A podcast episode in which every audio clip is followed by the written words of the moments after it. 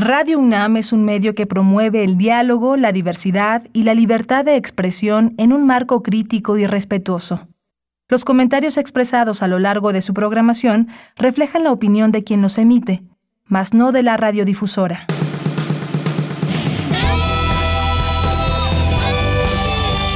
Prisma RU.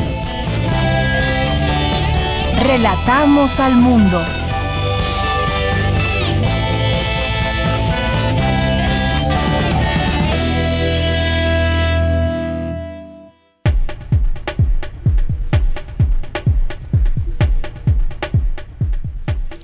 Muy buenas tardes, muchas gracias por acompañarnos ya aquí en Prisma RU en este día martes 8 de febrero del año 2022.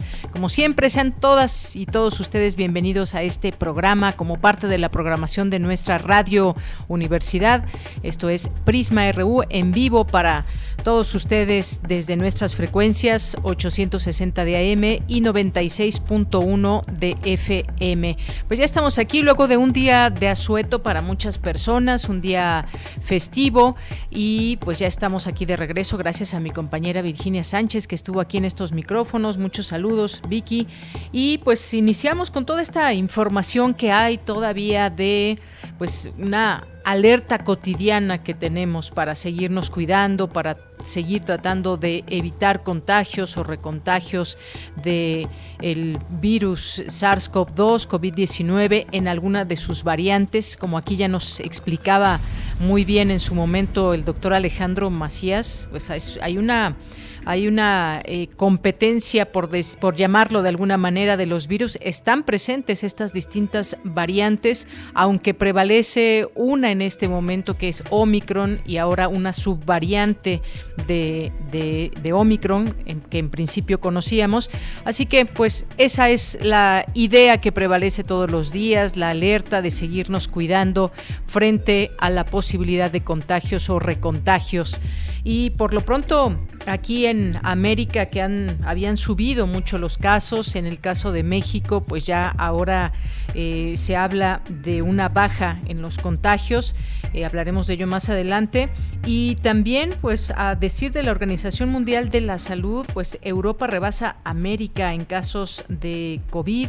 Hay algunas alertas que siguen en algunos países, pero pues la mayoría de países de América sigue registrando cifras altas de contagios de COVID-19 debido a la variante Omicron y aunque el aumento de infecciones ha ido cediendo en, países como Bolivia, en la región se mantiene en alerta por el alza de casos graves y de muertes, desafortunadamente. Y según datos de la Organización Mundial de la Salud, el continente americano, con cerca de 140 millones de contagios, ya no es la región del mundo con mayor infecciones, pues ha sido superada por Europa, que acumula 155.5 millones de casos confirmados. Que pues seguimos en este monitoreo cotidiano para saber cómo va el comportamiento de esta pandemia.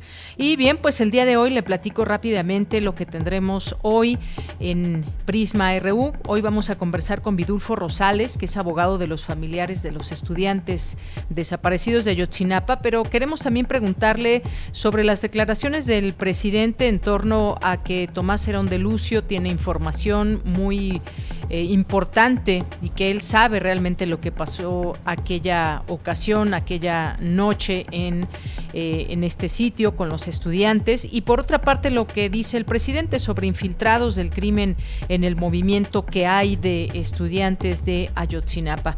Conversaremos con él en un momentito más.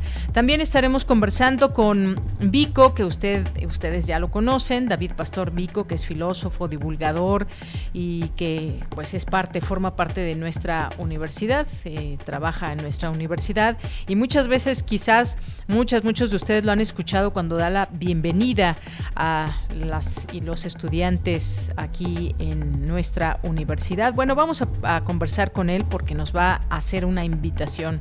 No se la pierdan. Y entre otras cosas hablaremos de la confianza con él. No se lo pierdan. Y en nuestra segunda hora, pues tenemos hoy a los poetas errantes. Hoy nos acompañará Mané Estrada, que nos va a platicar de una historia personal a través de la cápsula de hoy de los poetas. Tendremos en literatura la recomendación literaria con Mayra González, directora de Alfaguara en México. No se la pierdan. Tendremos cultura con Tamara Quirós también. Así que no se pierdan hoy todas estas secciones. La información universitaria de México y el mundo también aquí desde esta señal de Radio UNAM. Y saludo con gusto allá en cabina a mis compañeros Rodrigo Aguilar en la producción, en la asistencia de producción, Denis Licea, Coco Montes en los controles técnicos y aquí les saluda en nombre de todo el equipo de Yanira Morán. Aquí estamos con mucho gusto y desde aquí relatamos al mundo. Relatamos al mundo. Relatamos al mundo.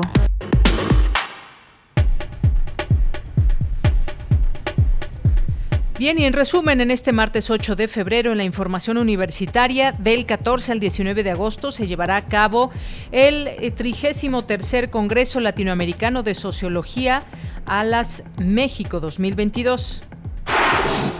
Jorge Volpi fue presentado como nuevo director del Centro de Estudios Mexicanos UNAM España. Fue designado por el rector Enrique Graue.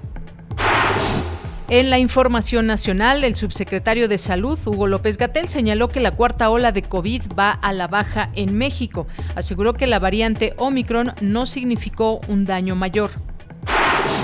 El gobierno federal abrió el registro para la vacuna COVID de refuerzo para las personas de 30 a 39 años de edad. Hasta el momento, casi 84 millones de personas mayores de 18 años ya han sido vacunados, vacunadas y 94% ya tienen el esquema completo. El primer Consejo de Expertos en Regulación y Ciberseguridad de América Latina buscan brindar información y educación para prevenir ciberataques en México. En la información internacional, el presidente de Francia, Emmanuel Macron, dijo este martes que es posible avanzar en las negociaciones de paz con Rusia y Ucrania. El mandatario conversó con los líderes de ambos países el cineasta mexicano Guillermo del Toro obtuvo cuatro nominaciones a los premios Oscar, incluida Mejor Película por El Callejón de las Almas Perdidas. Hoy en la UNAM, ¿qué hacer y a dónde ir? Hoy inicia el periodo de inscripción de los talleres culturales de la Facultad de Estudios Superiores Cuautitlán, que contemplan diversos terrenos del arte, la difusión de las expresiones culturales y artísticas en todos sus géneros. Podrás inscribirte en diversas disciplinas como artes plásticas, baile de salón, canto, cerámica, coro, creación literaria, danza regional y contemporánea, arte del cuerpo, oratoria y fotografía, entre otras disciplinas. El periodo de inscripción será del 8 al 18 de febrero de 2022. Consulta la convocatoria completa que se encuentra disponible en las redes sociales y el sitio oficial de la FES Cuautitlán. La serie Hipócrates 2.0 es una coproducción de Radio UNAM y el Programa Universitario de Investigación en Salud que aborda las investigaciones y los asuntos relacionados con la salud que son de interés del público. Sintoniza nuestras frecuencias hoy en punto de las 18 horas por el 96.1 de FM, 860 de AM y en línea www.radio.unam.mx. Otra opción que no te puedes perder es la serie Derecho a Debate, espacio radiofónico en el cual se analizan los temas de coyuntura nacional e internacional desde una perspectiva jurídica multidisciplinaria. La difusión de los derechos humanos y la cultura de la legalidad serán siempre el eje rector de dichas discusiones. La serie Derecho a Debate se transmite todos los martes a las 16 horas a través de las frecuencias universitarias de Radio UNAM.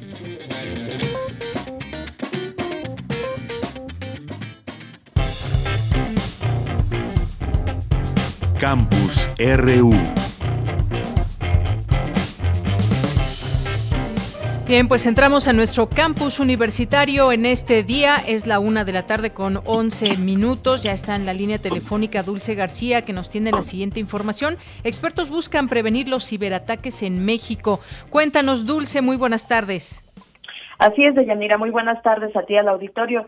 Deyanira, el tema de la Internet y demás herramientas digitales ha vuelto parte de nuestra vida cotidiana y por lo cual es necesario implementar estrategias que nos prevengan de ser víctimas de algún ciberdelito. Y es que te platico de Yanira que en 2021 los ciberataques costaron unos 3.600 millones de dólares a las empresas globales.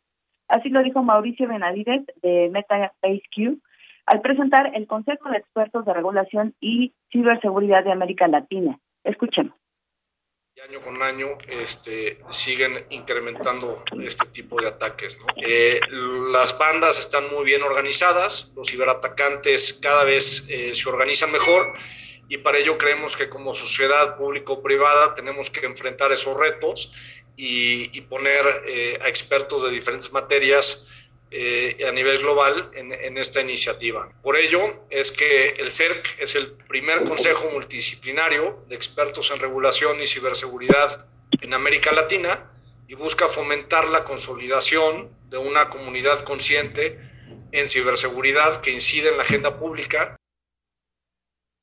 Y bueno, Dayanira, aquí también estuvo presente Silvia Dávalos. Ella es representante del Comité de Asuntos Regulatorios del CERC y dijo que para entender todas las regulaciones basadas en el tema de ciberseguridad, se tuvo que revisar las iniciativas de leyes que estaban siendo presentadas en el Congreso al respecto.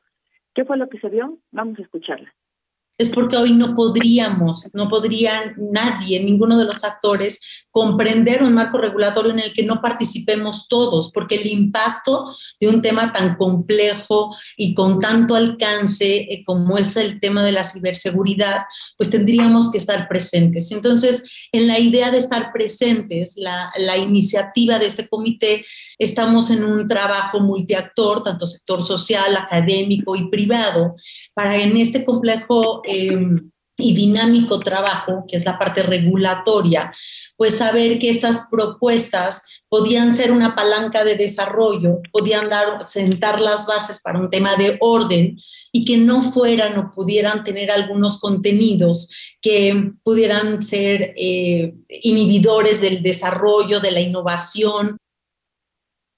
Y bueno, mira, las y los expertos destacaron que, por ejemplo, encuestas recientes han dejado ver que de la población de 3 a 29 años, casi el 70% usa sus teléfonos inteligentes para conectarse a la red y que solo un 20% aproximadamente usa computadoras para llevar a cabo sus actividades escolares.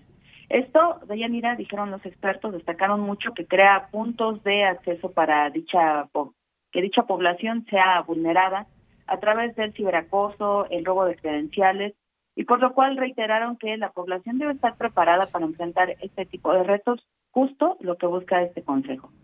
Esta información de Yanira. Dulce, muchas gracias. Gracias por esa información. Gracias a ti, muy buenas tardes. Muy buenas tardes. Pues sí, es que este tema de los ciberataques continúa, no para, no cesa. Muchas veces eh, las personas han sido víctimas en algún momento de diferentes formas de ciberataques y pues tan solo durante el primer semestre del año pasado se han registrado, según se tiene cuenta de la multinacional Fortinet, más de 91 mil millones de intentos de ciberataques en Latinoamérica, de los cuales más de 60 mil ocurrieron en México durante el primer semestre de 2021, lo cual lo ubica en el primer lugar de la región frente a este tipo de amenazas.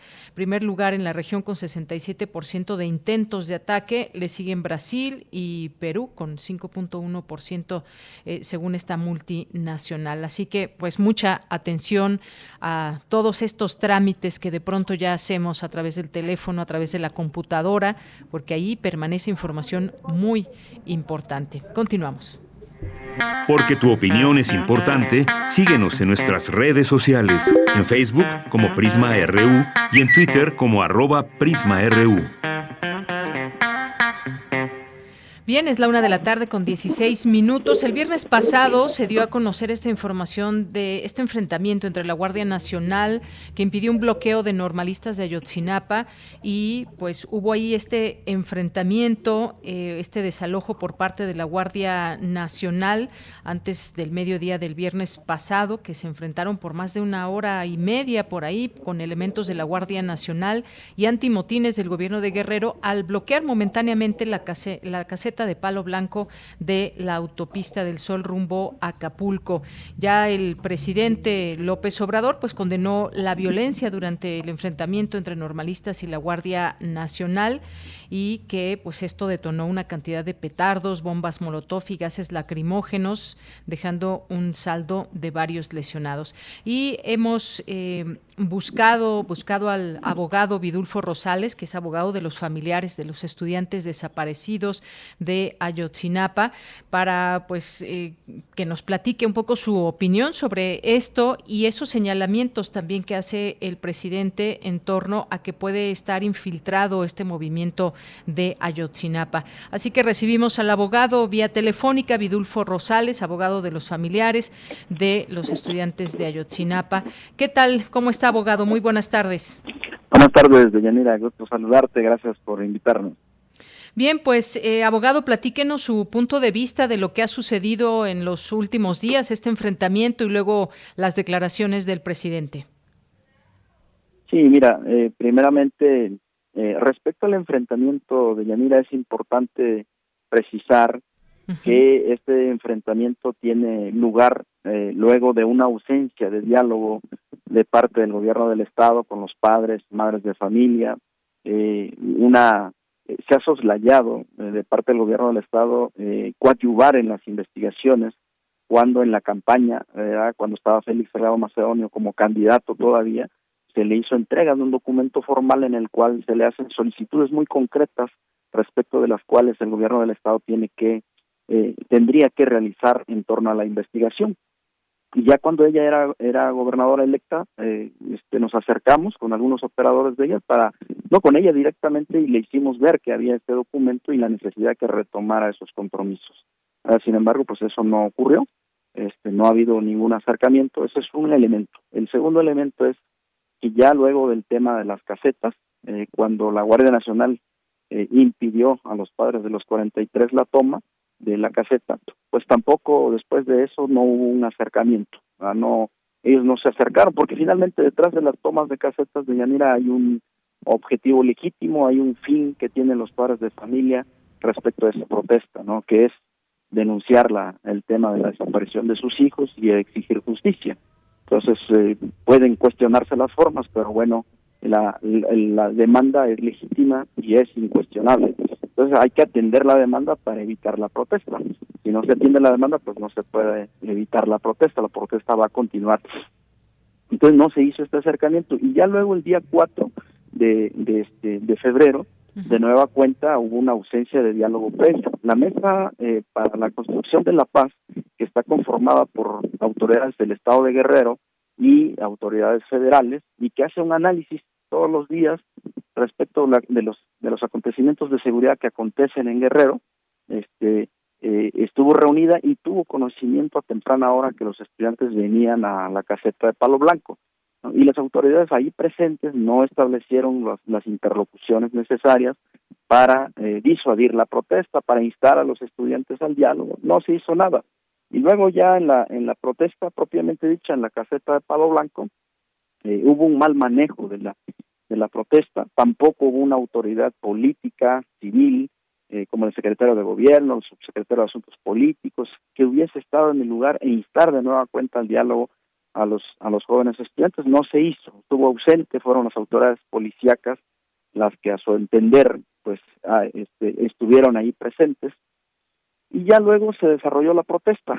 Los estudiantes pudieron eh, acercarse a la a la caseta. Eh, ellos, su objetivo no era tomarla para cobrar, ni mucho menos, el objetivo era repartir volantes y hacer un perifoneo en, en, el lugar, lo cual se hizo, se llevó a cabo, ese perifoneo se hizo, se hizo la, la repartición de volantes, se concluyó de repartir volantes y los estudiantes al término ya se retiraban y le pidieron a la Comisión Estatal de Derechos Humanos que fuera intermediaria para hablar con la Guardia Nacional y les permitieran la salida y ya ellos pudieron regresar a la escuela. Entonces la, eh, la hizo lo propio la Comisión Estatal de Derechos Humanos y la Guardia también permitió la salida. Entonces ya eh, faltaban que salieran los últimos cuatro autobuses cuando se recibió, dio una orden, un mando de la Policía del Estado eh, dio la orden para efectos de no dejar pasar ya a los últimos autobuses que faltaban de salir. eh, este, impidió el paso de estos y ordenó que se fueran revisados. Entonces la policía empezó a alzar, a abrir los autobuses, las cajuelas y ahí el contingente que estaba atrás de los estudiantes fue eh, que empezó a tratar de romper el cerco policíaco para permitir la salida de sus compañeros y se generó todo el enfrentamiento, todo el intercambio de gases lacrimógenos, de petardos y todo lo que se vino después, incluido pues el tema del tráiler tan cuestionado, ¿no? Pero bueno, eso tuvo un origen. Pues eso es la eso es lo que te pudiéramos comentar en relación al tema del 4 este, de Yanira. Muy bien, eh, Vidulfo, sé que sé que te tendrás que ir pronto porque tienes un compromiso.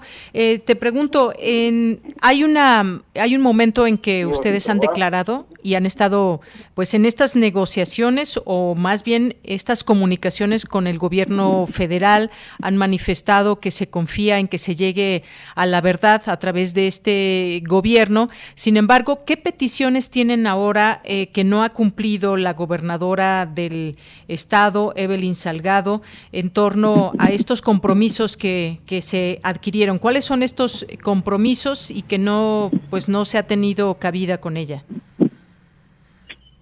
Mira, son tienen que ver propiamente con la investigación, ¿no? Se solicita ahí que se pueda investigar autoridades locales, sobre todo aquellas autoridades que tuvieron que ver con la pérdida de unos videos en el Palacio de Justicia. No sé si recuerdas eh, que hay un hecho, digamos, grave en la que habrían desaparecido probablemente unos de unos eh, 20, 25 estudiantes en, un punto de igual a denominado Palacio de Justicia.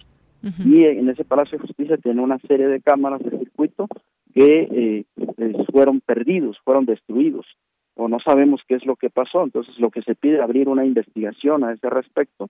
Y hay otras autoridades locales, Estado Guerrero, este, inmiscuidas en, en el caso, que les resulta responsabilidad y pedimos nosotros que la Fiscalía de Guerrero pudiera eh, ver eh, lo relativo a esa investigación ah, y otros temas que tienen que ver con la búsqueda, que se tendría que involucrar el Estado de Guerrero en la búsqueda, por ejemplo, eh, spots de radio, sacar espectaculares, ofrecer alguna recompensa, pero de parte del gobierno del Estado. Eso es lo que se, se pide en este documento.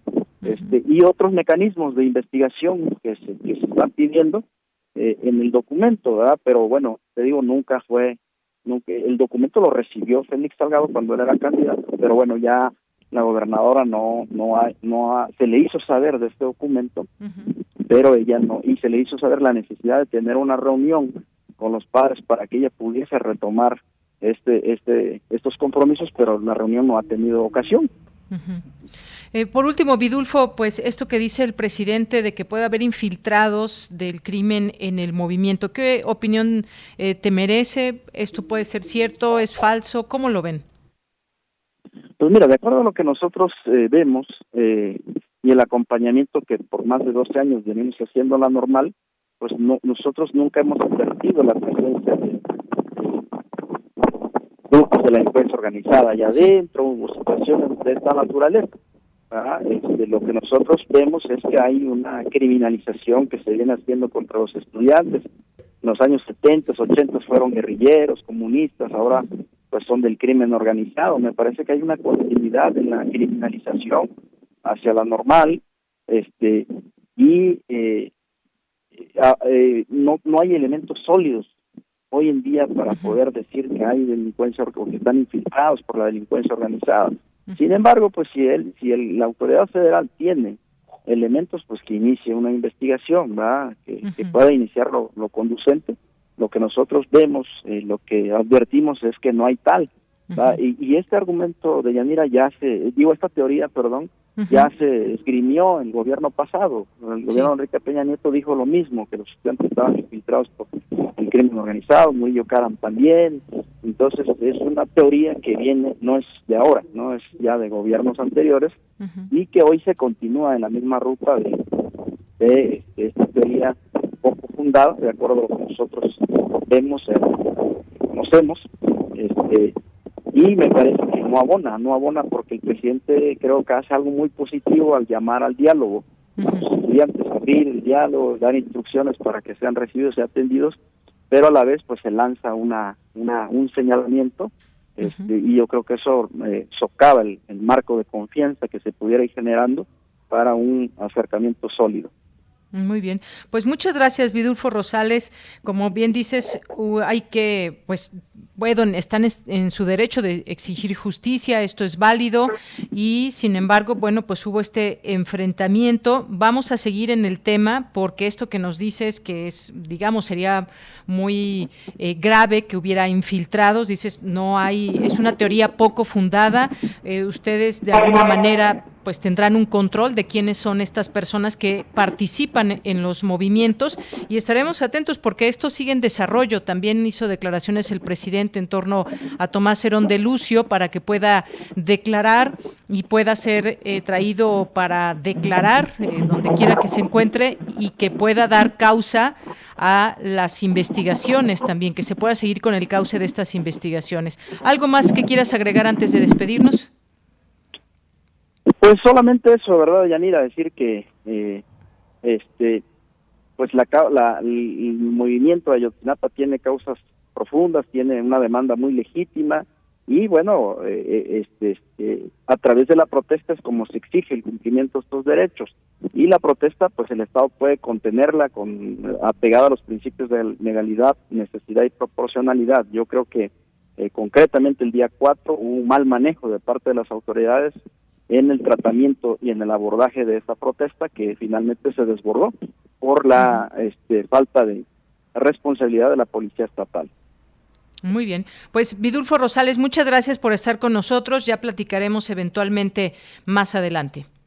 Gracias, Villanera. Hasta luego. Buenas tardes. Hasta luego, muy buenas tardes. Bien, pues fue Vidulfo Rosales, abogado de los familiares de los estudiantes desaparecidos de Ayotzinapa, parte también de este, este movimiento que se hace presente ahora en este lugar. Ellos reclaman pues que no han tenido ese diálogo, no han tenido ese entendimiento con el gobierno actual de Guerrero eh, al frente de Evelyn Salgado. Y pues esto que se suscitó el viernes pasado, las declaraciones del presidente y pues todo lo que enmarca este caso que se sigue en la investigación, pero que aún no se tienen esos, eh, finalmente, esos resultados que se quieren. ¿Y cuáles son los resultados? Pues saber bien a bien y de manera clara qué fue lo que sucedió con los estudiantes. Una demanda que pues eh, comenzó desde el sexenio pasado y que prevalece ahora en este en este sexenio del presidente Andrés Manuel López Obrador. ¿Ha habido buen entendimiento? Sí, lo ha habido entre los padres, los familiares, el abogado con el gobierno y las investigaciones. Sin embargo, pues bueno, esto, esto eh, que está sucediendo también es de atenderse y lo seguiremos puntualmente. No, es, no esperaríamos que hubiese una ruptura, pero pues hay que seguir siempre pues observando eh, y analizando también estos hechos que se van dando en Guerrero en este caso. Bien, pues vamos a continuar con la información. Relatamos al mundo. Relatamos al mundo. Bien, pues continuamos con la información con mi compañera Virginia Sánchez, la reconstrucción de lo social en tiempos de pandemias y pospandemias. Hay aportes críticos desde las ciencias sociales latinoamericanas y caribeñas. Este será el eje temático del 33 Congreso Latinoamericano de Sociología a las México 2022. Vicky, ya estás en la línea telefónica. Cuéntanos, muy buenas tardes. Hola, ¿qué tal, Bella? Muy buenas tardes aquí en la auditorio de Prisma RU. Bajo la premisa de comprender la realidad latinoamericana y caribeña en un contexto de pospandemia, pensar sobre las pandemias que acompañan a la COVID-19, violencia, racismo, pobreza, desempleo, deterioro ambiental, violencia de género, migración, así como visualizar, imaginar y producir nuevos escenarios de resistencia al capitalismo, al colonialismo y a la violencia estructural que toma nuevas formas y se articula con nuestros existentes, el 14 y 19 de agosto de 2022 se llevará a cabo en formato mixto el 33 Congreso Internacional de Sociología a las México 2022, titulado en esta edición La reconstrucción social en tiempos de pandemias y pospandemias, aportes críticos desde las ciencias sociales latinoamericanas y caribeñas a realizarse en la Ciudad de México, Guadalajara, América y San Luis Potosí. Durante la conferencia de prensa donde se presentó esta edición del Congreso, Jaime Ríos, presidente de ALA, señaló que entre los objetivos centrales de este Congreso está desarrollar las tecnologías y sociales en diálogo con otros campos de la ciencia y conocer la realidad de América Latina y del Caribe, sus particularidades desde las propias experiencias. Por su parte, la coordinadora de unidades de la UNAM la Valencia reconoció la importancia de este Congreso para las ciencias sociales y las humanidades. Escuchemos pues no solo es que podamos mostrar las secuelas, los efectos y la visibilización de las desigualdades que ya estaban allí en todas las dimensiones de nuestra vida colectiva, sino que se plantea también como una esperanza cuando se habla de reconstrucción de lo social. Es en este sentido un momento, desde luego, un acontecimiento crítico para la humanidad que incluso nos puede llevar a hablar de una crisis crisis humanitaria en el planeta y en, sobre todo en los países más pobres y más desiguales, pero al mismo tiempo y con esperanza vemos el vigor intelectual, el vigor que han mostrado en su capacidad comprensiva, en su capacidad explicativa las ciencias sociales y también, desde luego, las humanidades. En tanto, Angélica Cuellar, vicepresidenta de ALAS y presidenta de este 23 Congreso ALAS México 2022, también es directora de la Facultad de Ciencias Políticas de la UNAM, señaló que este evento responde a uno de los retos que ha impuesto la pandemia a las y los sociólogos, como es el traducir las propuestas en políticas públicas para tratar de paliar aquellos fenómenos que con la pandemia se recrudecieron o visibilizaron. Asimismo, se refirió a los grupos de trabajo que componen este Congreso. Escuchémosla. Son 29 grupos de trabajo, como ya se dijo, que están coordinados por 133 personas, colegas. Quiero resaltar que son 70 mujeres y 66 hombres. Estos 133 coordinadores son de 19 nacionalidades diferentes. También buscamos que participaran colegas de Centroamérica y del Caribe de una manera muy contundente. Son colaboradores como docentes administrativos su formación de 56 instituciones entre universidades, institutos, consejos, programas, etcétera, en 16 países. Y bueno, pues en este congreso se, encontrarán conferencias magistrales, diálogos magistrales, paneles, homenajes, así como ferias de libros cada sede del congreso y otras actividades para consultar las mismas, así como el registro, todas las fechas. Esta es la página de www.alas2022.com. De ella, esta es la información. Gracias, Vicky. Muy buenas tardes. Buenas tardes. Hasta luego. Continuamos. Porque tu opinión es importante, síguenos en nuestras redes sociales, en Facebook como Prisma RU y en Twitter como arroba PrismaRU.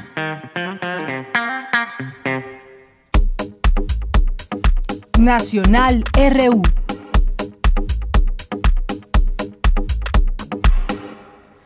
Bien, y ahora en algunas notas nacionales que comentar con ustedes, algo nacional que tiene que ver también con lo internacional, y es que muchas veces nos preguntamos qué pasa en México y el maíz, por qué importamos maíz. Bueno, no solo eso, hoy hay una nota que destaca la jornada que dice que México es el primer importador de maíz en el mundo y da cuenta de ello, dice que se ha convertido en el principal importador de maíz en el mundo, ya que del total de, del consumo nacional, que es de casi 45 millones de toneladas al año, en el país se producen entre 27 y 28 millones de toneladas. El resto, el resto para llegar a esos 45 se importa.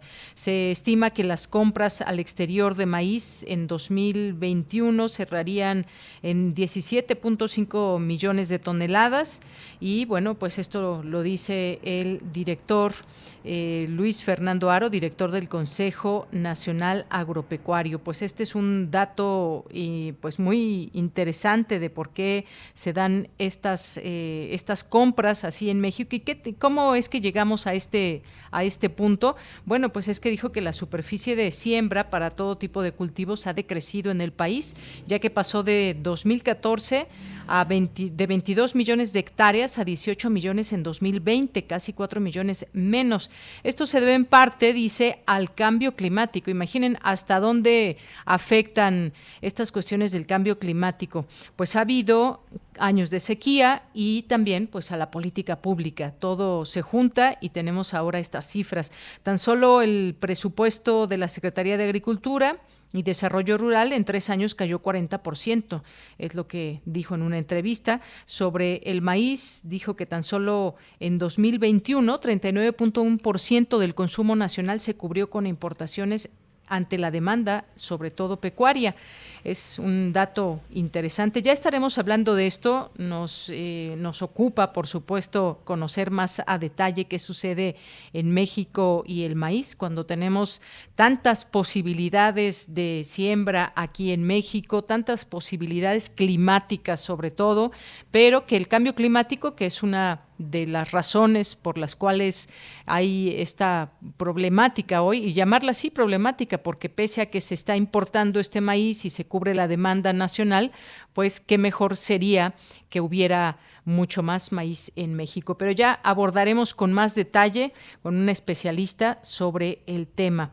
Eh, bien, pues también en este, este segmento nacional lo que dijo hoy el subsecretario Hugo López Gatel en la, en la conferencia mañanera, pues es que ya hay una reducción sustancial de casos de COVID en los días recientes, esta cuarta ola de contagios que va a la baja y lo más probable es que siga esta tendencia y eventualmente desaparezca este, este rebrote. Como ya se había adelantado en su momento cuando, cuando tuvimos la llegada de Omicron y todos estos contagios eh, tan altos en número. Ahora se da a conocer esta información. Lo mencionó el subsecretario, lo mencionó también el propio presidente, el secretario de Salud, Jorge, perdón, Jorge Alcocer. Eh, que informó también eh, de la entrega en lo que va del año de 17.5 millones de piezas de medicamentos. se dio a conocer también pues estos datos en torno a la ivermectina y pues también el tema de los medicamentos eh, en las distintas eh, institutos para que puedan ser obtenidos por parte de quienes los requieren. Eh, también pues se habla de la de este tema, buenas noticias que hay en el tema del Instituto Nacional de Cancerología, que ha elaborado 14.680 mezclas de medicamentos y todo este tema ligado a, lo médico también estuvo presente hoy en esta conferencia la secretaria de Educación Pública, Delfina Gómez, que pues eh, señaló que ha aumentado la asistencia en los planteles respecto a semanas anteriores. Bueno, pues ante esta eh, digamos, caída de contagios, las personas, los profesores, maestras, los alumnas y alumnos, pues también se animan más a ir a la escuela y sentirse seguros, porque son espacios donde, donde las niñas, los niños, los estudiantes en general, pues deben sentirse seguros. Por eso se ha retrasado tanto el regreso a clases, pero ahora, pues con todos los protocolos, puede seguir dándose este regreso a clases y atender evidentemente cuando haya casos que pues se queden en casa para no contagiar a otros a otros alumnos. 17 millones 628 mil alumnos es, son los que asisten ya a la escuela, 1.6 millones de docentes y también a los trabajadores del sector educativo se han aplicado 2 millones eh, mil vacunas. También se informó por parte de la Secretaría de Relaciones Exteriores la llegada de más cargamentos de vacunas de AstraZeneca provenientes de la India, pláticas que ha habido con los distintos eh, países para que se pueda dar oportunidad a que continúe la vacunación. Y bueno, pues con respecto a este tema del supuesto experimento con ivermectina en la Ciudad de México, también habló sobre ello en la mañana el subsecretario de Prevención y Promoción de la Salud y negó que que haya una distribución de ivermectina en pacientes con COVID y que haya sido un experimento y bueno, pues hay una guía, dijo, de manejo clínico de COVID, la cual se ha actualizado y pues se recomendó en septiembre de 2021 de manera explícita no, no utilizar ivermectina para enfermos de COVID, es lo que dijo y con respecto al caso de la Ciudad de México, dijo que no hubo ningún experimento como se había difundido en algunos medios de comunicación. Bueno, también ese tema eh, que nos queda pendiente eventualmente para seguir hablando de él. Bien, pues es la una con 41 minutos y nos vamos, nos vamos ahora a nuestra siguiente charla. Porque tu opinión es importante, síguenos en nuestras redes sociales, en Facebook como Prisma RU y en Twitter como arroba PrismaRU. Bien, pues continuamos y ya tenemos en la línea telefónica a David Pastor Vico, como lo conocemos comúnmente, quien es filósofo, divulgador y pues siempre pláticas muy amenas sobre distintos temas que nos llevan a reflexionar, que nos llevan a pensar, que, nos, nos trata de responder esas preguntas que de pronto no tienen una respuesta muy fácil, porque pues eh, él está haciendo un podcast y nos quiere invitar justamente a que lo escuchemos. Así que te doy la bienvenida, Vico. ¿Cómo estás? Bienvenido a Prisma RU de Radio UNAM. Bueno, pues estoy fantásticamente bien, de Yanira, de estar en casa como siempre. que me entrevisten en, en Radio UNAM para mí es eh, el mayor de los placeres porque, bueno, pues como todo el mundo sabe, todo el mundo, sea de nuestra casa, pues eh, yo soy académico en la Dirección General del Deporte Universitario y, bueno, pues para mí estar, estar con con la gente de la UNAM, pues es estar en casa, es estar entre amigos, nada temeré estando entre amigos, entonces pues muy contento y un placer de estar nuevamente en mi casa. Efectivamente, eres de casa y eres eh, pues académico, eres divulgador y, muchas veces pues esas palabras que tú das de bienvenida a muchas y muchos de los alumnos pues les quedan, les quedan a lo largo de sus estudios y bueno pues hoy vamos a platicar porque eh, vamos a platicar de algunos de los temas que tocas en este podcast que podemos escuchar a través de Himalaya y me gustaría que nos platiques de esta filosofía de supervivencia. Quienes aún no conocen eh, eh, pues este podcast, que nos platiques un poco de qué trata y qué pueden encontrar ahí también los radioescuchas. Pues eh, mira, lo primero es eh, aclarar que Himalaya pues es bueno pues una plataforma tremendamente grande de origen chino, ahora que están de moda con las vacunas, con, con, todas las cosas, no dejan de estar de moda los chinos, pero pues es una plataforma increíble que tiene casi 400 millones de suscriptores en todo el mundo, ¿no? y para mí es un orgullo y un honor que, por segunda vez pues hayan requerido de, mi servicio para abordar cuestiones de filosofía. El primero fue un podcast llamado Yo te explico filosofía, donde había otra gente de nuestra casa, por ejemplo, estaba Julieta Fierro hablando sobre Yo te explico el universo, un podcast puramente divulgativo, con un muy alto eh, nivel académico, algo que me llenó de orgullo poder estar. Y en esta segunda vez y bueno, pues a tenor de los tiempos que corren y la situación en la que nos encontramos en el mundo, me decían, oye Vico, eh, resulta que tus podcasts son muy oídos, muy demandados, porque la gente está buscando em, el ahondamiento filosófico, pero para el día a día, herramientas que realmente nos ayuden. Y las cifras eh, de Yanira están encima de la mesa, algo que llevamos desde la filosofía mucho tiempo denunciando ese, esa sociedad del egoísmo, del individualismo, nos está encerrando en nosotros y genera problemas, y más cuando llevamos dos años de pandemia, dos años de una situación de miedo al otro, ¿no?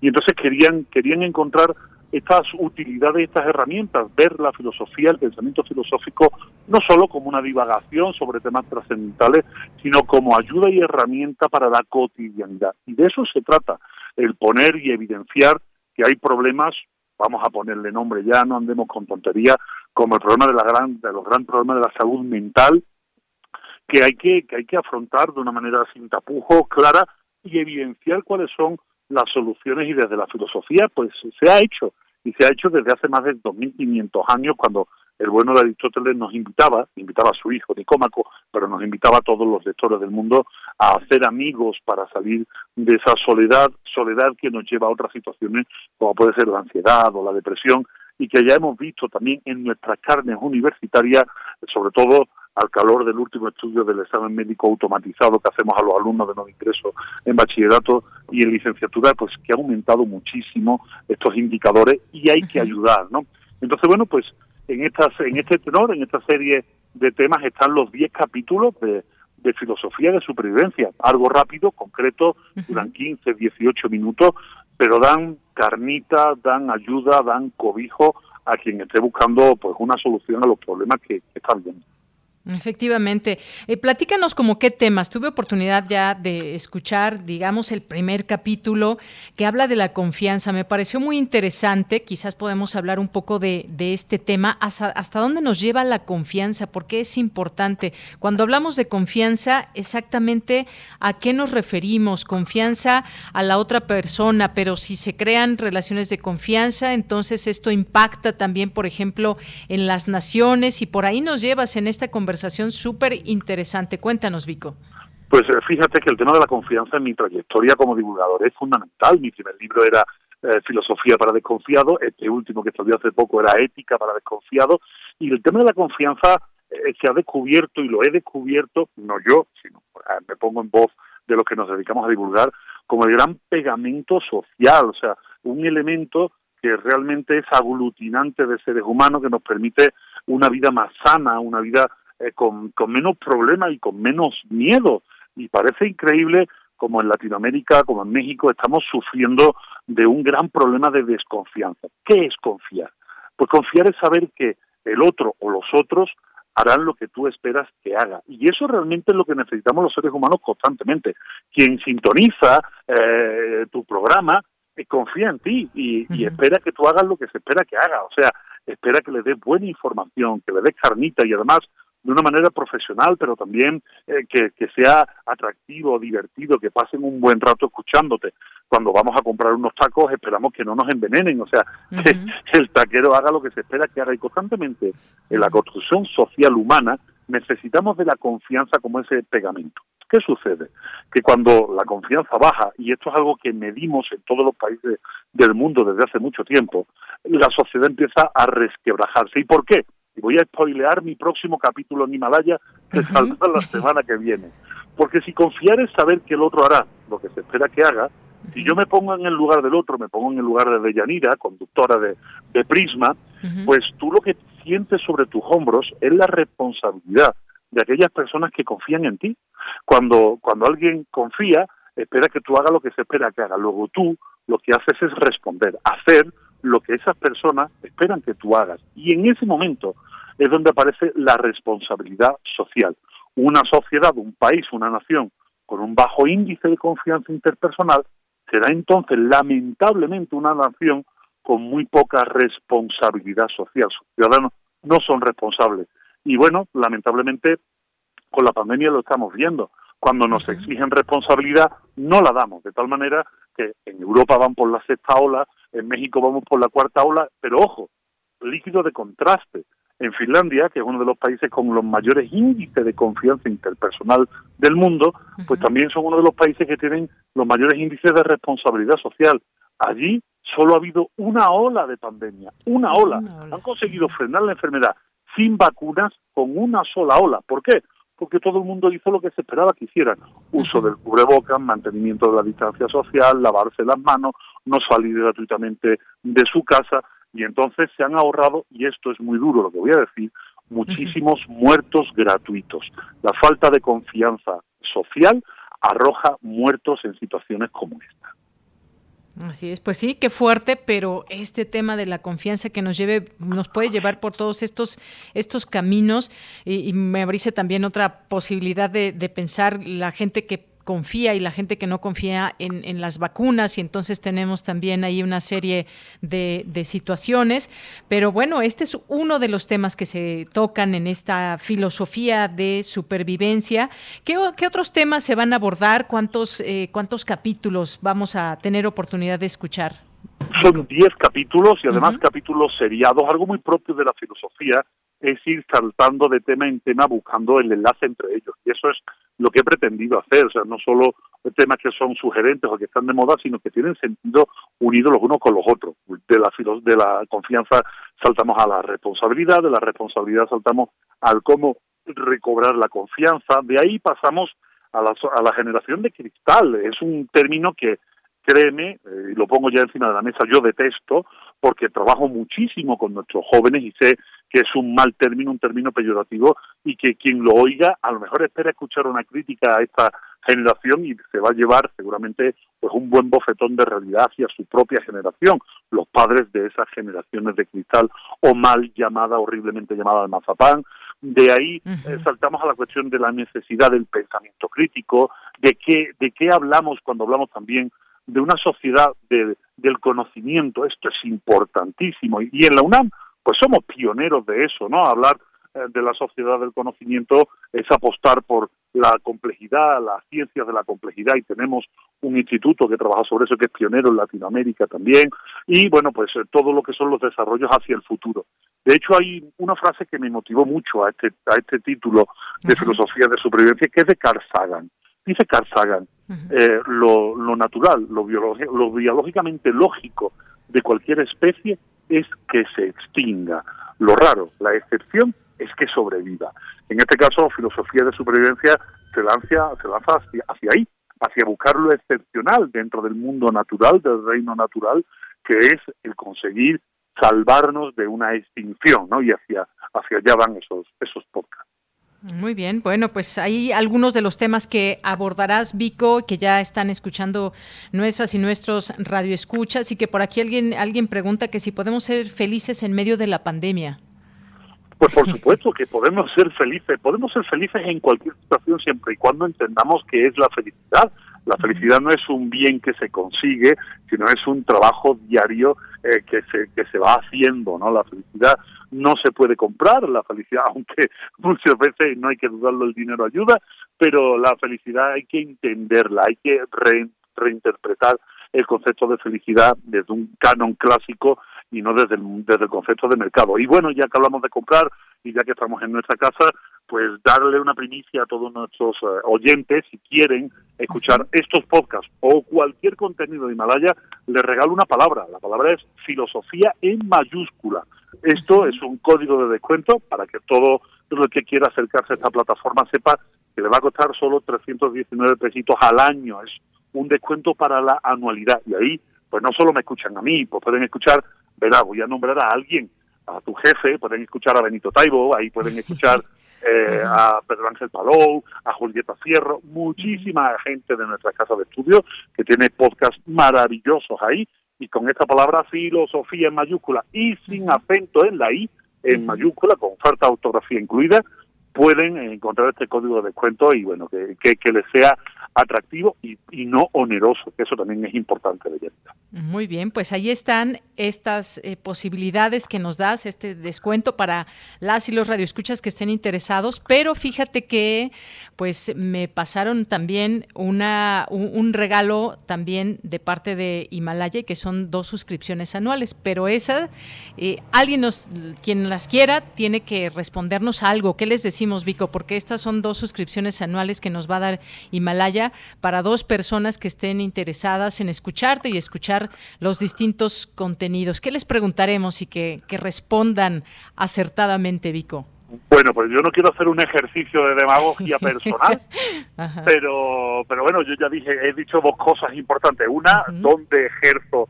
¿De qué, de qué, de qué eh, rama o de qué departamento de nuestra amplísima casa de estudios soy parte? Soy académico. ¿De qué dirección general? Quien lo sepa, pues que lo ponga. Y bueno, pues si alguien se sabe, por ejemplo, el nombre de mi, de mi último libro, que bueno, pues está encima de la mesa y que además tiene un epílogo de nuestro amigo Benjamín Baraja, el director general del Colegio de Ciencias y Humanidades, pues también que lo ponga y sobre todo, bueno, pues que, que me tiene, el que se lo lleve me tiene que seguir en Twitter, en Twitter es arroba granbico. ¿Qué te parece? Me parece muy bien, así que las dos personas que tengan la respuesta, si son más, bueno, pues serán solamente las dos primeras personas. Así que pues los esperamos en nuestro eh, Facebook o nuestro Twitter en arroba PrismaRU, también que nos sigan, por supuesto, o en Facebook, así nos encuentran como Prisma RU. Pues ahí está esta invitación, Vico, a escucharte, a conocer más de, eh, de la filosofía de supervivencia y pues esperamos que nuestros radioescuchas interesados nos nos escriban. Pues muchas gracias, Vico, te mando un abrazo y estamos en contacto. Un abrazo enorme y ahí nos estamos viendo y bueno, que vuelvan a clase con calma, según dictan los protocolos, hagan caso a las normativas, pero volvamos, por favor, aunque haya la oportunidad mucho de quedarse, vamos a hacer el esfuerzo, siguiendo los protocolos de seguridad, de volver a reencontrarnos todos en los salones de clase, por favor. Claro, eso bien lo dices. Ya extrañas, ya extrañas regresar, Vico. Dios, me pica el cuerpo muchísimo, tengo muchas ganas de estar delante de todos nuestros alumnos, darle la bienvenida y que, bueno, pues volvamos a, gritar Goya fortísimo, lo necesito, necesito un Goya a, pleno pulmón. Así es, aunque sea con cubrebocas, pero que se escuche el Goya. Se va a escuchar, aunque sea con cubrebocas, se va a escuchar. Muy bien, Vico, te mando un abrazo y hasta luego. Un abrazo, bye. Hasta luego, gracias a David Pastor. Vico, ya saben, si tienen la respuesta a esto que nos mencionó Vico, lo siguen eh, y nos tienen la respuesta de dónde trabaja, en qué, en qué dependencia de nuestra universidad, pues ya estaremos ahí recibiendo sus mensajes a través de Twitter y Facebook. Bien, pues muchas gracias y vamos a continuar antes de despedirnos les comento, ya casi nos vamos a ir al corte, nos vamos a ir con música, pero quiero invitarlos a que se queden con nosotros en la siguiente hora porque pues todavía tenemos mucha información, tendremos la información internacional, tendremos también aquí a los poetas errantes, tendremos literatura, tendremos cultura y más, además también, por supuesto, leer todos sus comentarios que nos vayan enviando y por lo pronto pues esto que ya empieza a sonar y que nos ofrece la producción Hoy es el cumpleaños de uno de los exintegrantes de Daft Punk, un día como hoy, de 1974, nació el productor y DJ francés eh, Guy Manuel de Omen Cristo, cofundador de este grupo, y lo que estamos escuchando es Around the World, alrededor del mundo de Daft Punk. Con eso nos vamos al corte. around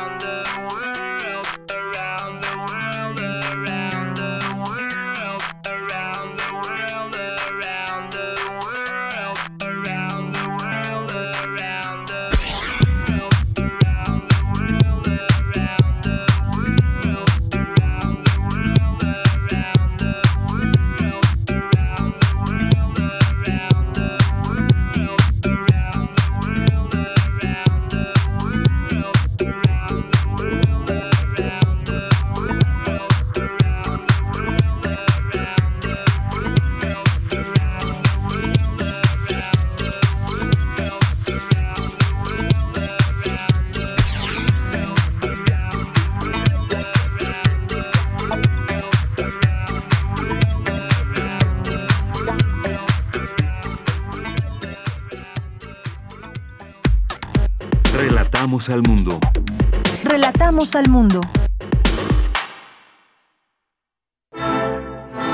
opinión es sumamente valiosa. Cuéntanos qué opinas de la programación musical de Radio UNAM. Entra a www.radio.unam.mx. En la parte inferior de la página encuentra el aviso y dale clic. Aparecerá un cuestionario. Encuéntralo también en nuestras redes, Facebook, Twitter e Instagram. Eres parte fundamental de nuestra historia. Gracias por colaborar. Radio UNAM, Experiencia Sonora.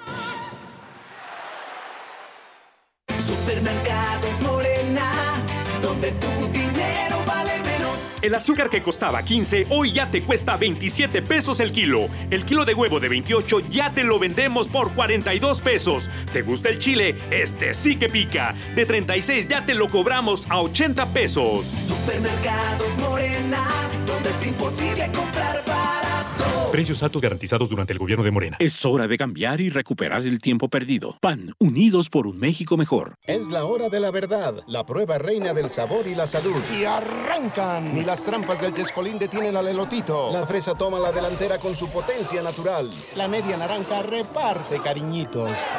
Las chatarras se caen a pedazos por el exceso de carbohidratos, sodio y azúcares que les dañan su salud.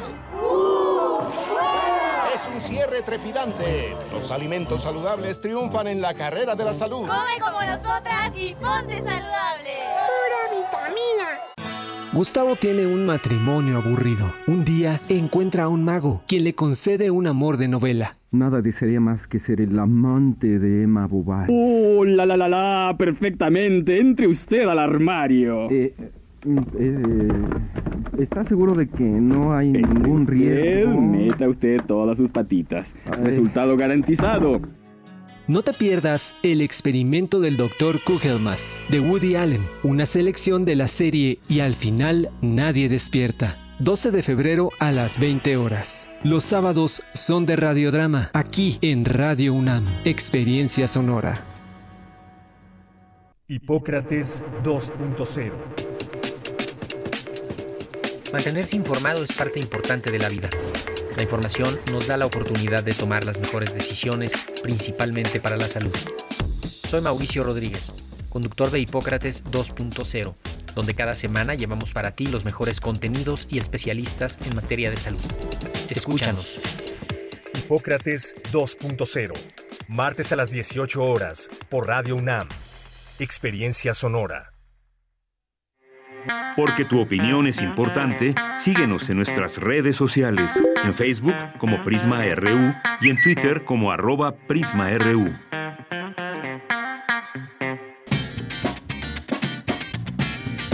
Mañana en la UNAM, ¿qué hacer y a dónde ir?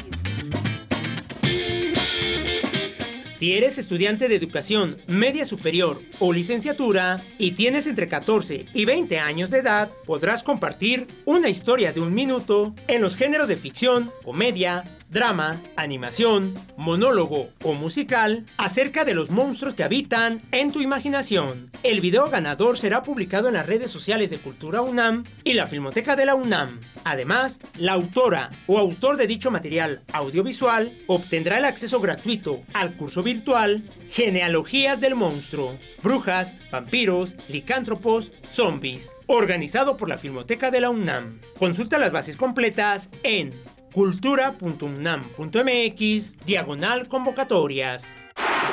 La Facultad de Estudios Superiores Cuautitlán te invita a participar en el Simposio de Anatomía Aplicada a la Práctica Veterinaria Actual, que se llevará a cabo en línea a través de la plataforma Zoom los días martes y jueves de 10 a 17 horas del 17 de febrero al 21 de abril de 2022. Para mayores informes o inscripciones, consulta las redes sociales de la FES Cuautitlán o ingresa a su sitio oficial www.cuautitlán.unam.mx. A partir del 10 de febrero, Teatro UNAM estrena temporada de diversas obras como Tiburón, La melancolía del turista y Ataúd. ¿Cuánto pesa una nube? que se presentarán en el Teatro Juan Ruiz de Alarcón y Sor Juana Inés de la Cruz del Centro Cultural Universitario, así como en el Teatro Santa Catarina. Consulta los horarios y fechas disponibles en la cartelera de Teatro UNAM, disponible en teatrunam.com.mx diagonal teatro. Recuerda que durante las funciones deberás utilizar en todo momento el cubrebocas, así como mantener la sana distancia. Para Prisma RU, Daniel Olivares Aranda.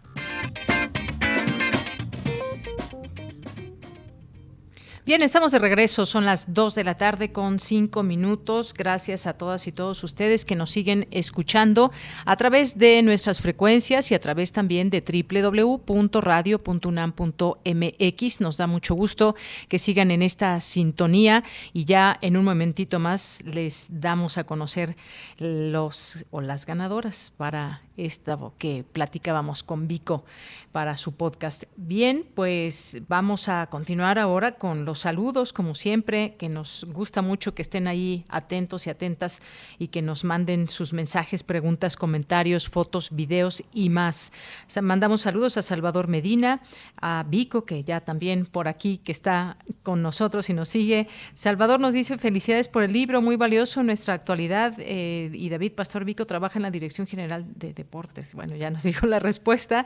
Ya ahorita Paulina Gutiérrez está tomando nota de quién fue la primera persona que dio la respuesta correcta y ahorita lo decimos al aire, por supuesto.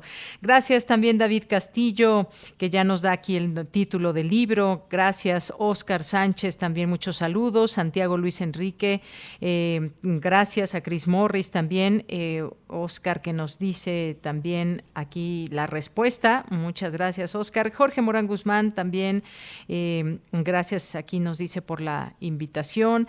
Adolfo Ordinola, muchas gracias. Jorge nos dice, cuando la confianza es alta, la comunicación es fácil, instantánea y efectiva. Y esta comunicación soporta una buena educación y más en filosofía. Sí, la verdad es que hablar de confianza nos abre muchas eh, puertas y posibilidades de entender realmente qué es la, es la confianza que se da pues en muchos en muchos sentidos. También se habla por ejemplo de las relaciones interpersonales pues que están basadas en la confianza cuando son buenas relaciones. Cuando se pierde la confianza pues también pasan muchas cosas. Gracias también a Jorge Hernández a Mayra Elizondo por aquí Gracias eh, también a Jorge que nos dice los servicios de inteligencia de gobernación, cómo funcionaron en Palo Alto, allá en Guerrero, y qué nos informa Alejandro Encinas de los 43 de Ayotzinapa. Pues sí, varios eh, puntos que podemos y debemos de tomar en cuenta en todo esto, que ha sido ya una demanda, podríamos decir ya que han pasado muchos años y en las investigaciones pues no se tiene claramente todavía qué decir de esta situación que, que hubo y este movimiento que continúa, continúa el movimiento de Ayotzinapa. Carmen Valencia también nos dice aquí, buenas tardes, creo que todos queremos saber y tenemos derecho a saber lo que pasó con los 43 estudiantes. Claro que sí, Carmen, gracias. Marco Fernández nos dice, faltó preguntar cómo, cómo entra el acto vandálico del tráiler en las legítimas exigencias. Sí, algo que lo mencionaba rápidamente Vidulfo, esta situación, ¿a qué nos lleva? ¿Por qué hubo un mal manejo? ¿Cuál es el manejo? ¿Los protocolos que se deben de seguir? Porque debe haber protocolos a seguir, no es solamente vamos a detener alguna manifestación a como dé lugar, hay protocolos y lo hemos visto, hemos visto buenos protocolos de actuación en distintos casos y en otros pues se sale de las manos. Gracias Jesús Abraham. Rosario Durán Martínez también nos dice la testaferro no hace nada para agresiones, nunca falta alguien eh, con iniciativa, algún tonto con iniciativa. Gracias, Rosario. Eh, gracias también aquí eh, que nos mandas este GIF. Muchas gracias. Eh, tomando café también siempre. Gracias y saludos a todos en este martes, que para muchos y muchas va a ser una semana un poquito más corta. Patricia de León, Roberto Quirós, muchas gracias. Eh, David también nos dice, sí, por favor, relajemos al mundo. Muchas eh, saludos, buenas tardes a todos. Gracias, eh, David Castillo, César Soto, buen martes sonoro en la oficina, en labores desde la, desde la mañana. Ánimo. Iván Paredes también nos dice, si la lectura es una actividad de disfrute, no leer, no leer también es válido, si se disfruta o no. Muchas gracias, Iván Paredes. Bueno, algo que podemos decir es que la lectura debe ser por placer, no debe ser por obligación, no debe ser por otra cosa que nos incomode. la lectura se debe siempre disfrutar. Si alguien no quiere leer, no le gusta leer, pues tampoco se le puede obligar. Muchas veces pasa con los niños y niñas que queremos que lean queremos que jueguen, pero que también dediquen algunos minutos al día a la lectura.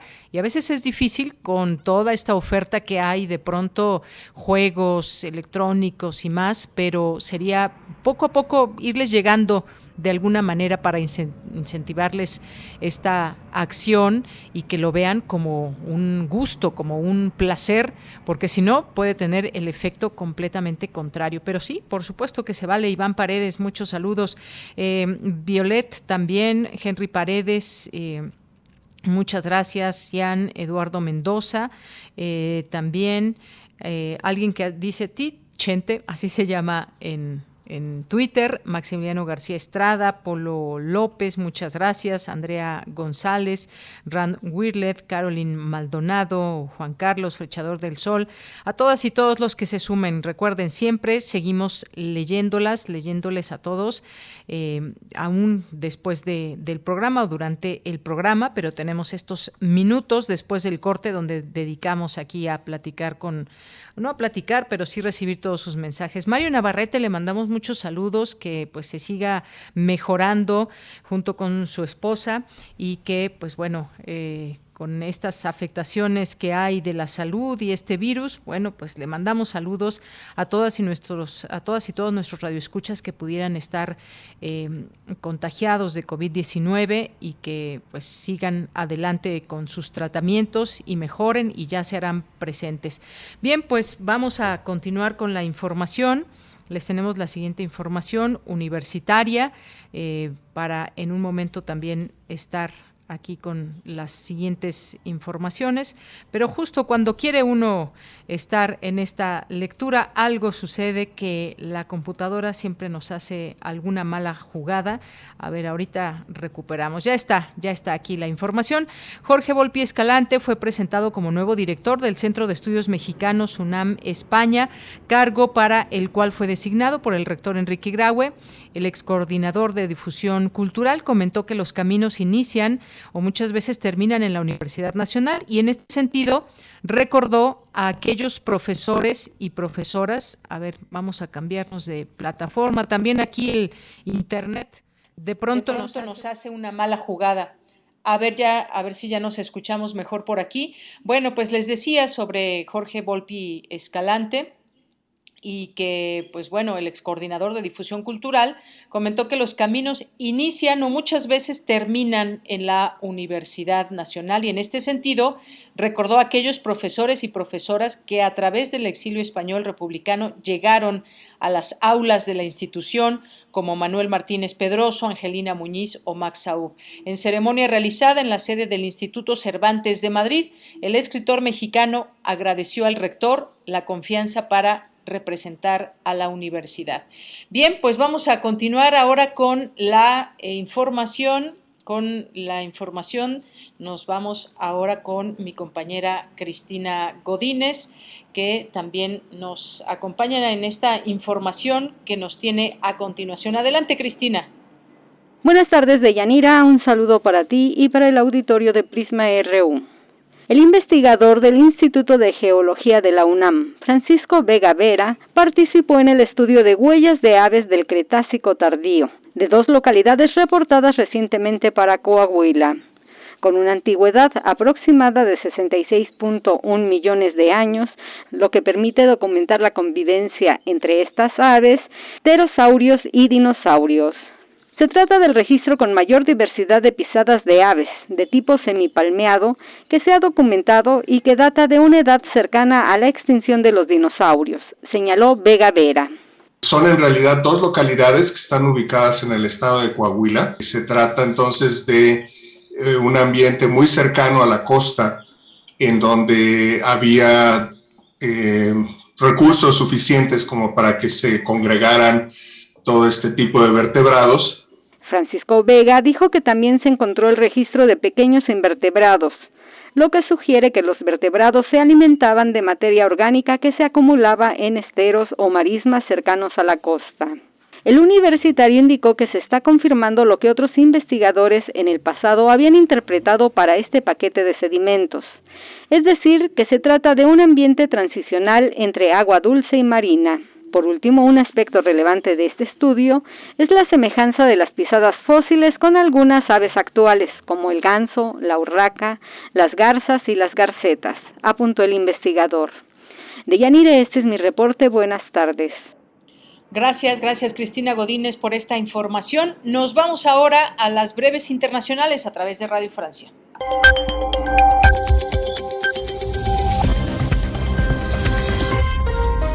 Bienvenidos a este flash informativo de Radio Francia Internacional. Vanessa Lotron lo hace en los controles. Hoy es martes 8 de febrero, 3 de la tarde en París. Vamos ya con las noticias.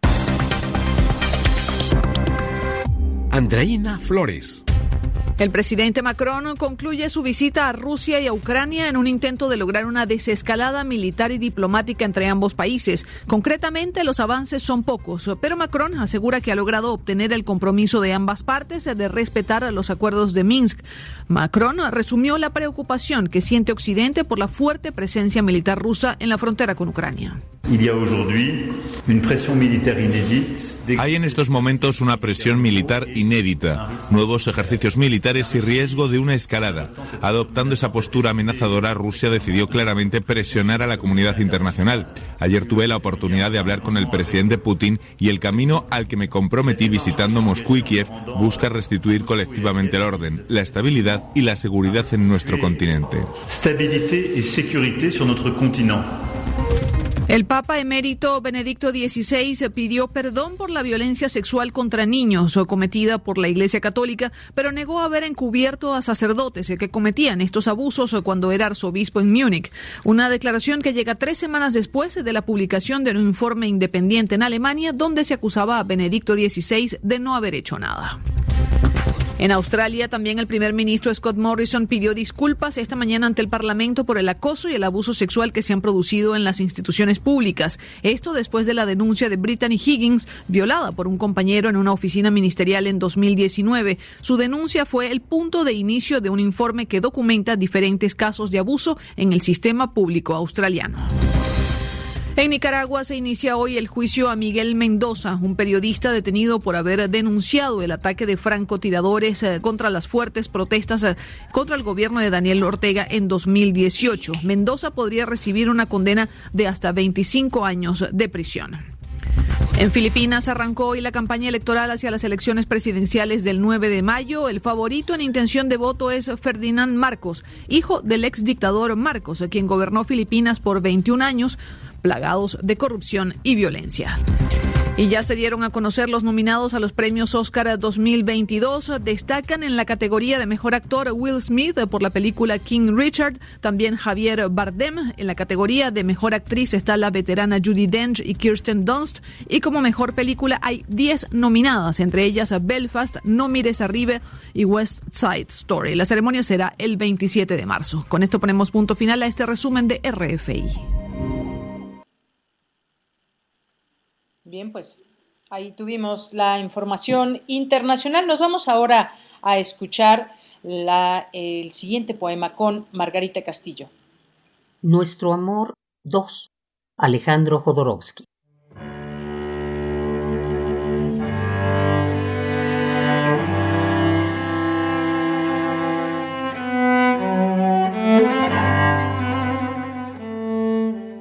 El presente se convirtió en joya a la que transformamos en esfera danzando con los otros astros alrededor del ojo de Dios.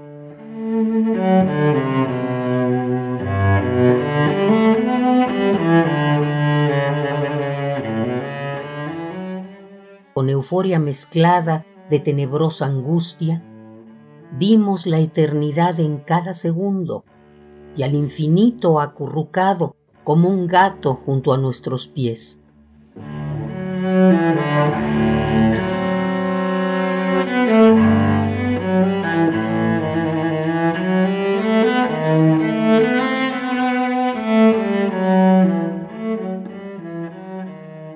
Nuestros corazones aprendieron a latir al mismo ritmo.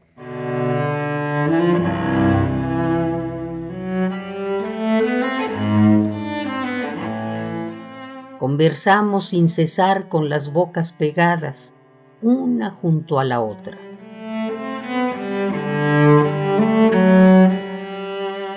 Le dimos a nuestros cuerpos cadáveres el orgasmo que los vestía de ángeles.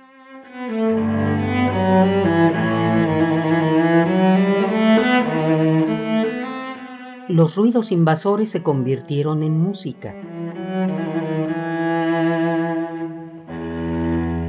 La manzana que ambos mordimos adquirió el sabor del elixir de las vidas sin fin. ¿Qué más se puede pedir? Ahí vamos, felices hacia el exterminio, como el Sol y sus planetas, como las miriadas de universos.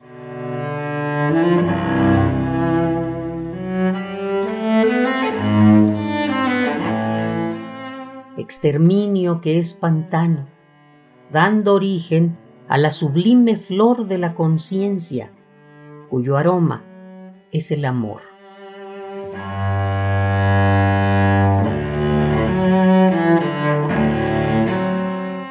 En la sala de espera sin nombre, ni rostro, cadáver vacío de esperanza, hay ilusiones convertidas en humildes piedras. Y el corazón está latiendo para siempre en el mismo punto.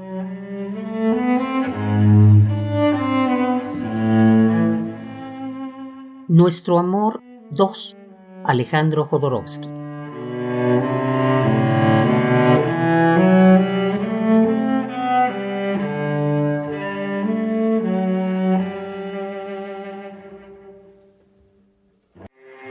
Porque tu opinión es importante, síguenos en nuestras redes sociales, en Facebook como Prisma RU y en Twitter como arroba PrismaRU. Dos de la tarde con 22 minutos. Gracias por continuar con nosotros aquí en Prisma RU. Gracias a Margarita Castillo. Y pues ya tenemos los ganadores. Fueron dos ganadores que pues, se llevaron esta suscripción anual para escuchar a Vico y otros contenidos ahí en Himalaya. Y Oscar Sánchez Aguilar y Roberto Ramírez Macías. Felicidades a ambos que contestaron correctamente y fueron los primeros en contestar. Ya nuestra querida Paulina Gutiérrez les hizo llegar seguramente, si no lo hará en breve, su código para que puedan accesar. Pues muchas felicidades, gracias. Y también en otras informaciones, claro que sí, un orgullo mexicano, Donovan Carrillo donde se puede ver su participación tan extraordinaria para la final de los Juegos Olímpicos. Y bueno, pues luego además un dato interesante, luego de 30 años de no tener representantes en esta disciplina, el patinador nacido en Zapopan hizo soñar a México con eh, pues con esta eh, con esta final. Si no lo han visto en patinaje pues tienen que ver este video con el que se presentó maravillosamente eh, bien.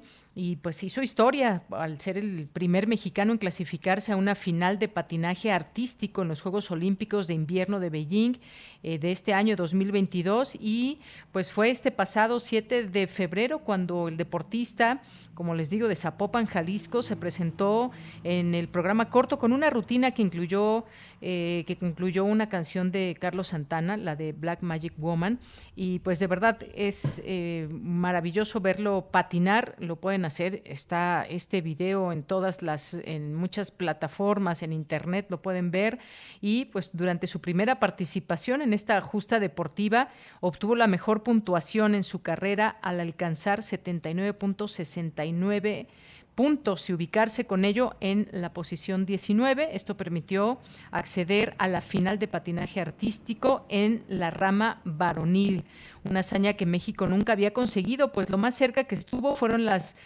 las presencias hace 30 años de Ricardo Lavarrieta y Maida Navarro, quienes compitieron en Albertville en 1992. Desde esa fecha hasta 2022, pues no se había tenido un representante en esta rama de México. Así que, pues que le vaya muy bien a Donovan Carrillo.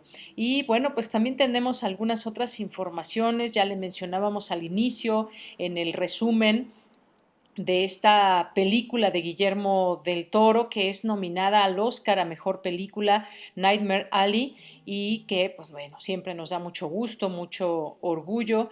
Eh, también, eh, pues esta cinta que les digo del director mexicano, pues fue nominada a la categoría de Mejor Película en la edición 94 de los premios Oscar. Este filme de Del Toro que competirá con algunas otras como Belfast de Kenneth Branagh, eh, Coda de Sean Heder, Don't Look Up, por supuesto también muy, eh, muy polémica esta película de la cual se ha hablado mucho de Adam McKay, Drive My Car de Ryosuke Amaguchi, y entre otras eh, vamos a ver cómo le va a Guillermo del Toro y por supuesto pues también hablar de esta, de esta película. Bien, pues entre otras cosas también eh, una esta mala noticia, el escritor, editor, periodista y promotor cultural Carlos Martínez Rentería, cofundador de la revista Generación, falleció a los 59 años debido a complicaciones derivadas de diabetes. Tras conocerse su deceso, pues hubo una serie de instituciones que enviaron mensajes y que reconocieron su labor a lo largo de todos estos años que se mantuvo activo, ya sea con imágenes, palabras que recordaban su compromiso con la cultura nacional. Amigos, seguidores, pues expresaron ahí sus condolencias a través de las redes sociales. Eh, pues bueno, eh, también hay que recordar eh, que él estudió en el Instituto de Arte Escénico y Periodismo en la Escuela Nacional Carlos Septién, fue colaborador en pues, distintos diarios y revistas, en Uno más Uno, en el suplemento Sábado, el Nacional, el Financiero, Milenio, en Playboy, en Siempre, eh, fue reportero también, colaborador de La Jornada, eh, su columna Salón Palacio desde 2001 hasta, hasta su deceso. Y pues bueno, coordinó distintas antologías, un promotor de la cultura y también pues bueno, una, un activista por la despenalización de las drogas, en fin, pues bueno, se le recuerda con mucho, con mucho cariño y que en paz descanse.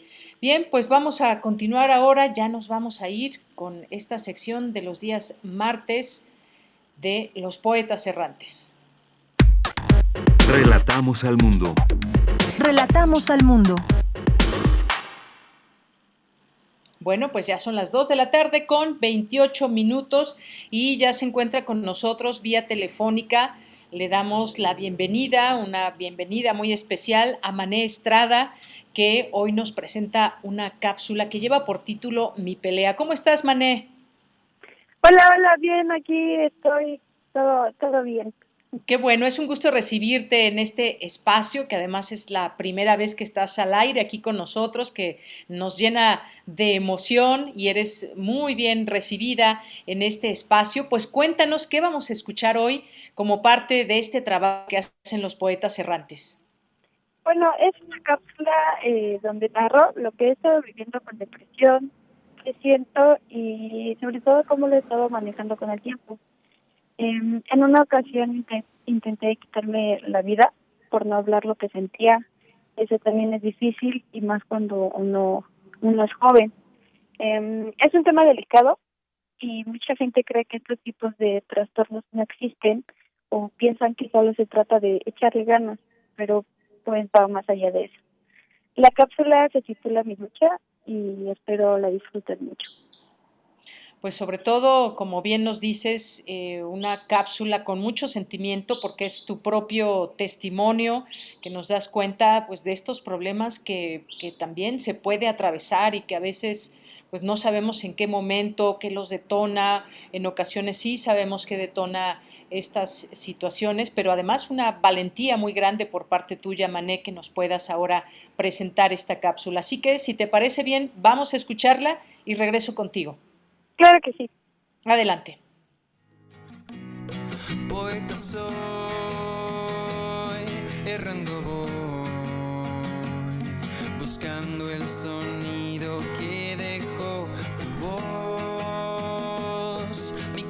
corazón, alcanzando el tuyo es un destino decidido, escúchame. Poetas errantes. No me quiero levantar. ¿Qué estoy haciendo? Me quiero morir. Quiero que la vida pare. ¡Basta!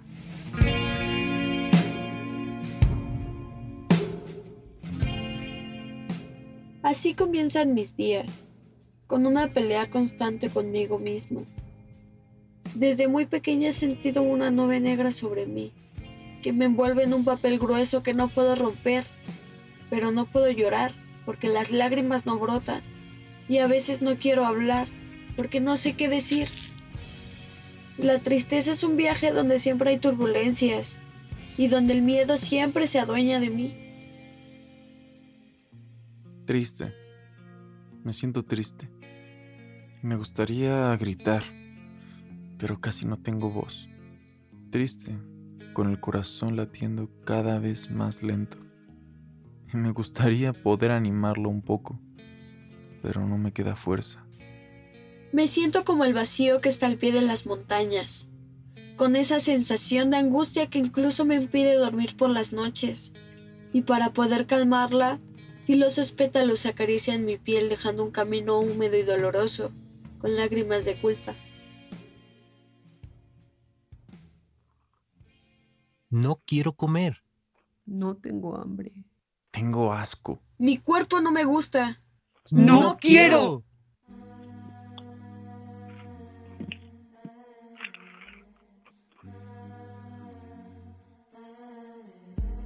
Una y otra vez esas voces se repiten en mi cabeza, dejándome desnuda hasta los huesos y una mala figura reflejada en el espejo. Así es mi vida con depresión, un sube y baja de emociones constantes, con dolores físicos y voces internas que con ecos retumban en mi cabeza pidiendo a gritos que mi alma deje en paz mi cuerpo. Vivir con depresión trastorna nuestro mundo y nos lo hace ver de forma negativa. La depresión es una enfermedad silenciosa que ha atacado a miles de personas. Y a veces creen que la depresión se trata solo de echarle ganas o de hacer actividades que despejan tu mente. Sin embargo, todo va más allá de eso. En muchas ocasiones, nosotros, los jóvenes, por miedo, por pena, por inseguridad o por sentir que nadie nos va a entender, nos callamos todo lo que sentimos. Un día en el hospital psiquiátrico me dijeron, así como nos enfermamos del estómago, de la gripe, de la garganta, también nos podemos enfermar de la cabeza. No solo existe la depresión, también existen otras enfermedades mentales que requieren mucha atención. Tú que me estás escuchando, no importa la edad que tengas, si tienes depresión y no sabes qué hacer, quiero decirte que yo te entiendo. La vida comienza después del golpe, después de la herida, después de la pérdida, después de un café, después de un abrazo, de hundirse en el mar, de tu película favorita, de los labios rojos. La vida comienza, te lo juro, cientos de veces por primera vez. Pide ayuda, no estás sola ni solo. Siempre habrá alguien luchando contigo, tomando tu mano. Tu salud mental siempre es importante.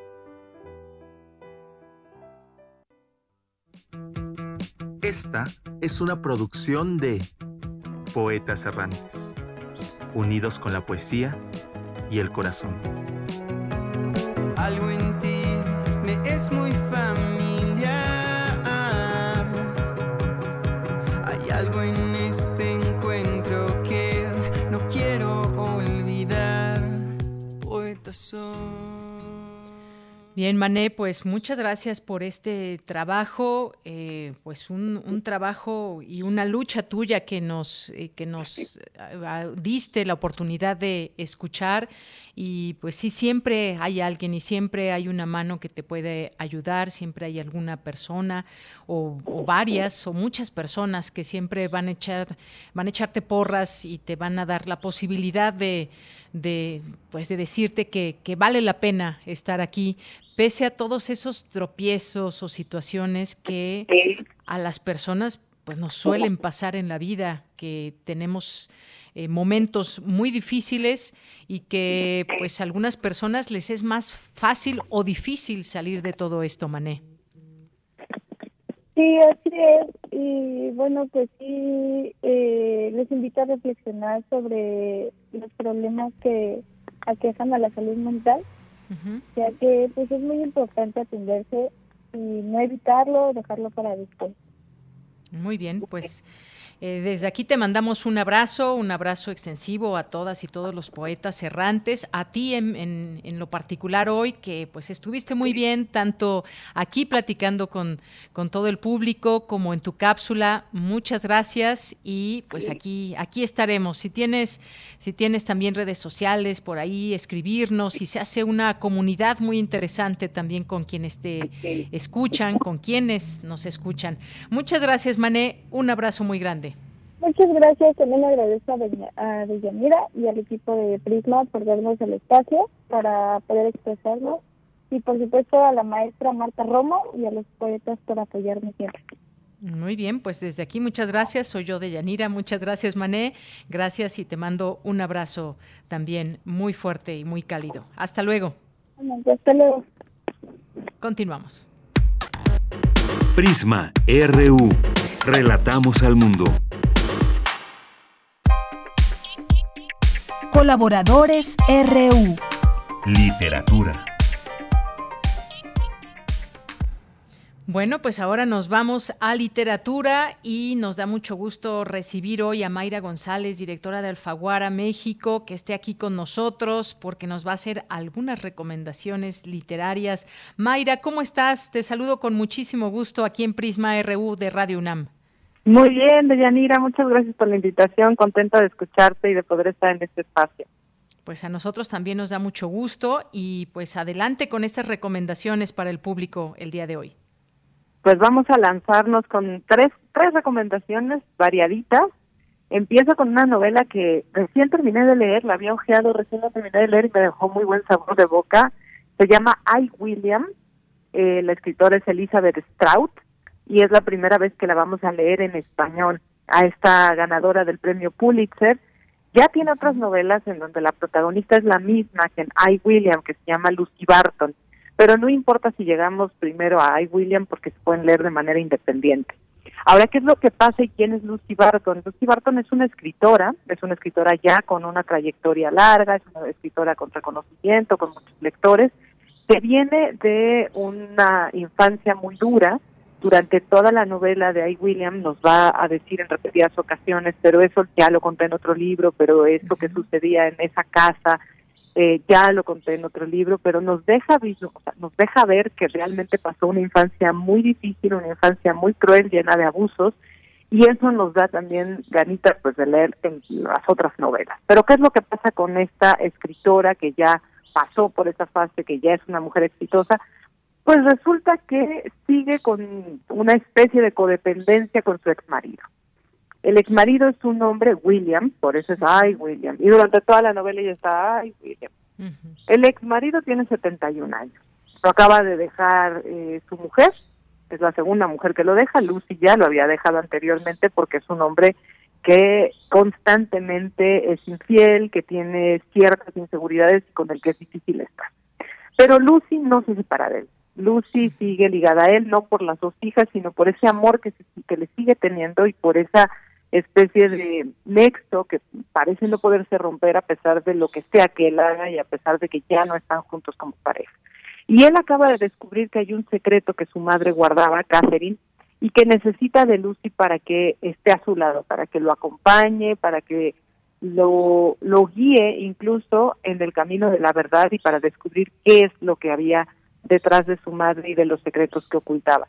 Es una historia de, de amor muy inusual, porque al final es lo que se deja sentir, al menos de Lucy, que es la que nos está narrando la historia hacia su ex marido, hacia William. Es una novela cruda y es una novela sobre cómo el pasado nos puede marcar y cómo están marcados estos dos personajes, no solo por su pasado, sino por el pasado de quienes fueron sus padres y de la infancia que vivieron. Es una novela muy eh, muy dura de leer. Es una novela que tiene momentos en donde nos identificamos claramente con esas codependencias con esos amores eternos pero es una novela muy bien hecha. La verdad es que es una novela con una factura de Ilvan. I William de Elizabeth Strauss muy bien, bueno, pues ya anotadísima y tenemos ya también en nuestras redes sociales aquí el título, eh, la autora, Elizabeth Stroud. ¿Qué más, eh, Mayra? ¿Qué otra, otro libro nos vas a recomendar? Hay un monstruo de la literatura norteamericana que es Jonathan Franzen. Él ya eh, con pureza, con libertad, con las correcciones, se ha ganado a, a la crítica, se ha ganado a los lectores. Es un escritor que no se permite, que no es condescendiente con los lectores son novelas eh, no difíciles, pero sí son novelas complejas, son novelas en donde vamos a encontrar muchas historias, muchas voces narrándonos lo que está ocurriendo. Y él está ahora arrancando una nueva trilogía, está arrancando una trilogía sobre el sueño americano, una trilogía sobre las familias, y esta primera entrega se llama Encrucijadas. Encrucijadas es la historia de la familia Hildebrand, es un padre que es un pastor protestante, y tiene cuatro hijos, cada uno pues debatiéndose con sus propias, con sus propios demonios. Eh, una chica que está constantemente intentando ser la más popular, lo consigue, pero luego se da cuenta de que dentro de esa popularidad hay un vacío. Otro que es el más inteligente de todos, que es verdaderamente un genio, pero que está perdido en las drogas y que cada vez se va hundiendo más en el mundo de las drogas. El mayor que primero se crea un modelo de moralidad, sobre todo con su reacción frente a la guerra de Vietnam, pero después empieza a tener ciertas dudas sobre sus convicciones, eh, ciertas dudas sobre sus decisiones en torno a si enlistarse o no enlistarse en la guerra. Y finalmente el más chiquito que pues todavía es un alma pura, todavía es el pequeño que no entiende muy bien qué es lo que ocurre con el resto de la familia y que está tratando de sobrellevar su infancia y todavía lo que le queda de esos años de inocencia. Esos son los cuatro hijos. De, del pastor, que también se está debatiendo en la fe, se está debatiendo en la fe en su matrimonio, con Marion, una mujer que se desprecia a sí misma, que se encuentra con kilos de más, que se encuentra fea, que se encuentra que no es deseable y que además es una mujer que nos va a confesar que padece de depresión al igual que la padeció su padre. Encrucijada es justo el grupo pastoral para jóvenes, eh, que ahora tiene un carismático líder que fue el que terminó tumbando al pastor, al, padre de familia Hildebrand, lo terminó tirando prácticamente del pedestal en el que estaba en ese grupo y ahora se ha apoderado de este grupo pastoral para jóvenes. Es una novela sobre el sueño americano, es una novela sobre las crisis y las grietas en las familias y es una novela también sobre las creencias y la religiosidad. Es muy interesante cómo Jonathan Franzen trabaja el tema de la espiritualidad en esta novela que se llama Encrucijadas y que es un monumento de literatura verdaderamente, por eso es uno de los grandes de la novela norteamericana. Muy bien, bueno, también ya está este título ahí en nuestras redes sociales para que lo vean. Y, cerramos con otro libro más, No Cosas, que pues bueno, a ver, cuéntanos, me parece muy interesante cómo, cómo se nos presenta este libro, tú que ya lo leíste, cuéntanos por favor, Mayra.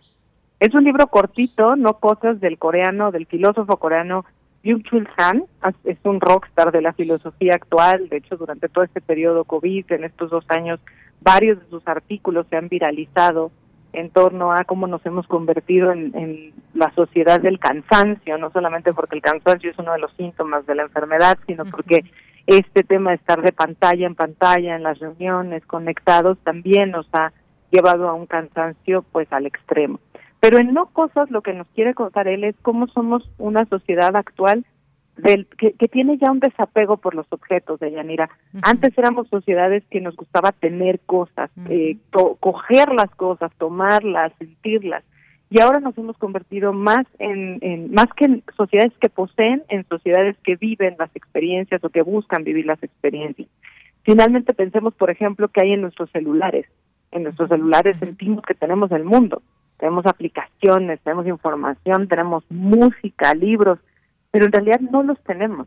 En realidad ese tema del objeto ya no lo estamos eh, utilizando, no lo estamos valorando como lo hacían nuestras generaciones anteriores, Ahora lo que hacemos es usar, lo que hacemos es eh, llenarnos de tendencias, de esta sobreinformación, pero ya no estamos apegándonos al objeto. Y lo que él dice es que deberíamos volver al apego del objeto, porque al final es también algo que se extiende dentro de nuestra corporeidad.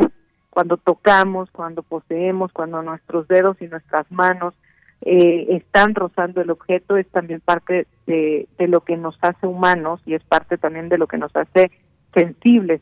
Él, por ejemplo, eh, habla sobre cómo hemos perdido el tacto, ¿no? Es decir, antes escribíamos con a mano, después, bueno, la máquina de escribir finalmente tenía las teclas que se sentía cuando uno las estaba empujando, cuando uno las eh, las utilizaba, después el teclado de la computadora, pues cada vez es más sutil el tacto, hasta que finalmente estamos con el índice de la mano haciendo absolutamente todo en nuestro teléfono.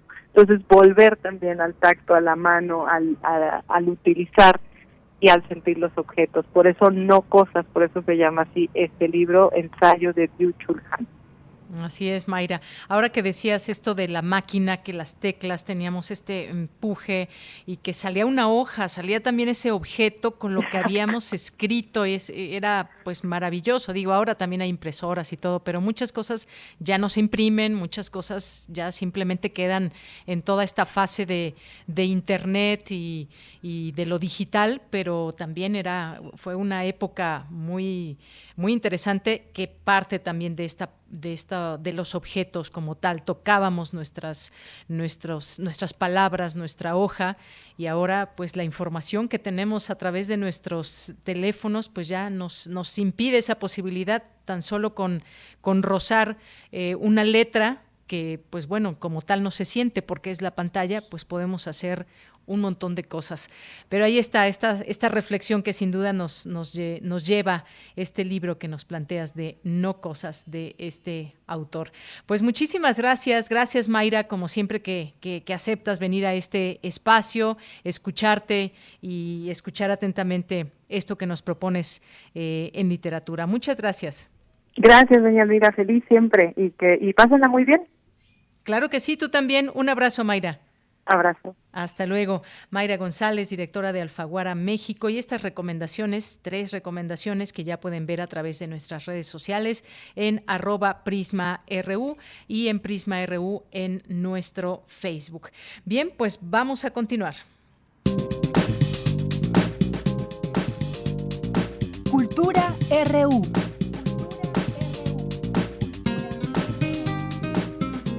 Pues nos vamos ahora a Cultura con Tamara Quiroz. Qué gusto saludarles, gracias por seguir en sintonía de este programa, gracias por escucharnos a través de las frecuencias de Radio UNAM. Nos acercamos a la recta final de la transmisión y esta tarde hablaremos de cuerpos migrantes una serie documental que recupera la trayectoria de vida de diversas personas a través de la defensa de los derechos humanos, las visiones de la comunidad LGBTTIQ+, el cruce de las fronteras culturales, la ruptura de los estereotipos corporales y la complejidad de nuestro ser en el mundo. Para saber más detalles de Cuerpos Migrantes, una coproducción entre TV UNAM, Danza UNAM y la Cátedra Extraordinaria Gloria Contreras en Danza y sus vínculos interdisciplinarios, conversamos con Sotelo, coreógrafa, especialista en políticas culturales y gestión cultural y directora de Danza UNAM. Esta serie lo que propone de entrada es hacer, digamos, un acercamiento al cuerpo como el espacio, nuestro dispositivo para estar en el mundo, ¿no? Nuestro territorio desde el cual experimentamos este estar en el mundo y en ese sentido como ese espacio que está asignado por toda esta trayectoria de vida. Lo que quisimos es hacer una, una serie que va a estar constituida de 16 capítulos. La idea es que cada capítulo aborda una historia de vida en específico. La estrategia que nosotros construimos para ir narrando estas historias fue el acceso a estar por varios días consecutivos con cada una, cada uno y cada uno de nuestros invitados. De lo que se trata es que vamos registrando su vida cotidiana y cómo el cuerpo eh, de cada una de estas personas claramente nos habla de lo que ha vivido, de sus batallas, de sus anhelos, de sus historias, en todo lo que la complejidad de lo que cada uno es. Y lo más interesante aquí es, bueno, nos preguntan siempre, bueno, ¿y dónde está la danza? No? ¿Por qué la dirección de danza? El interés es que, al menos yo, desde que llegué a la dirección de danza me pareció muy importante entender o hacer un espacio para el estudio del cuerpo entendido más allá del espacio disciplinario único de la danza, ¿no? Es decir, la danza es un espacio de conocimiento muy amplio que de manera natural teje puentes vínculos profundos con otros espacios del saber y del conocimiento humano. Entonces, me interesaba mucho entender a la danza como una disciplina que problematiza los asuntos del cuerpo que genera discusiones sobre el cuerpo expresivo, pero no solo desde el espacio del, espectáculo dancístico o del arte dancístico, sino el cuerpo expresivo en su espacio social, por ejemplo, o el cuerpo expresivo en el espacio político.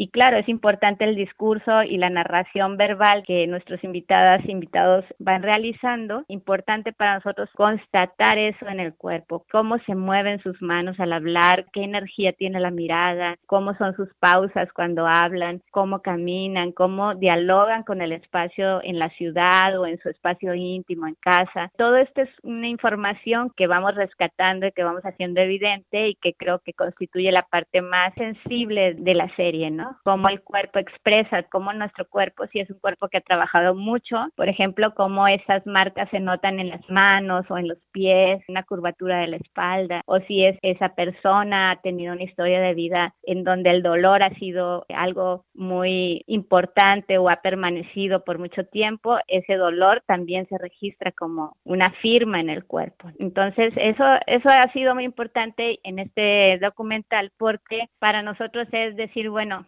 desde el espacio de estudio del cuerpo expresivo, consideramos que en realidad no le damos la importancia de vida al cuerpo, ni al, ni al propio ni al ajeno. Es decir, no estamos acostumbrados a leer lo que nuestro cuerpo nos dice y lo que el cuerpo de los demás nos dice, ¿no?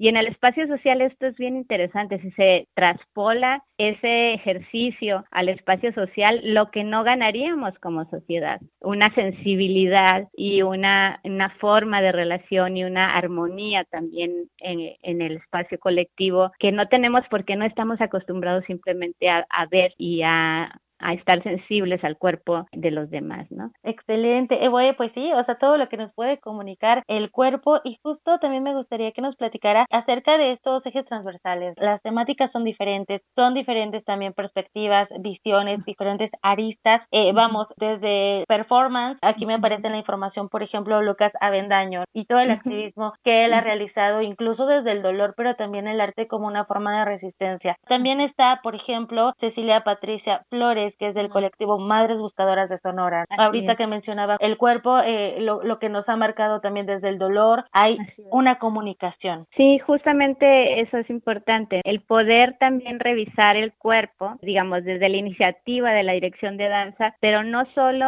este cuerpo que es objeto de deseo, que es algo que también es una reflexión que tenemos desde hace tiempo también en nuestra dependencia y en la programación que hacemos y en toda la actividad que generamos. Es decir, en el espacio dancístico, tradicionalmente entendido, la danza y el bailarín vaya, es un, es un objeto de, eh, lo miramos como algo casi perfecto, como yo quisiera bailar como baila esa bailarina, yo quisiera tener el cuerpo de ese bailarín, es decir, es un espacio de imposibilidad. Y así tradicionalmente se entiende el arte escénico en general, como ese espacio que está jerarquizado, lo que el artista o el intérprete o el performer de las artes escénicas ofrece a un espectador pasivo que se siente en la oscuridad de la butaca, es el, el deseo que solo ese sujeto inaccesible puede eh, de alguna manera detonar. Nosotros quisiéramos darle la vuelta a esa visión y un poco decir, y no somos, vaya, nosotros, eh, no, es una idea nuestra, sino que es una idea de que muchos filósofos y estudiosos del cuerpo y de las artes escénicas han planteado, entre ellos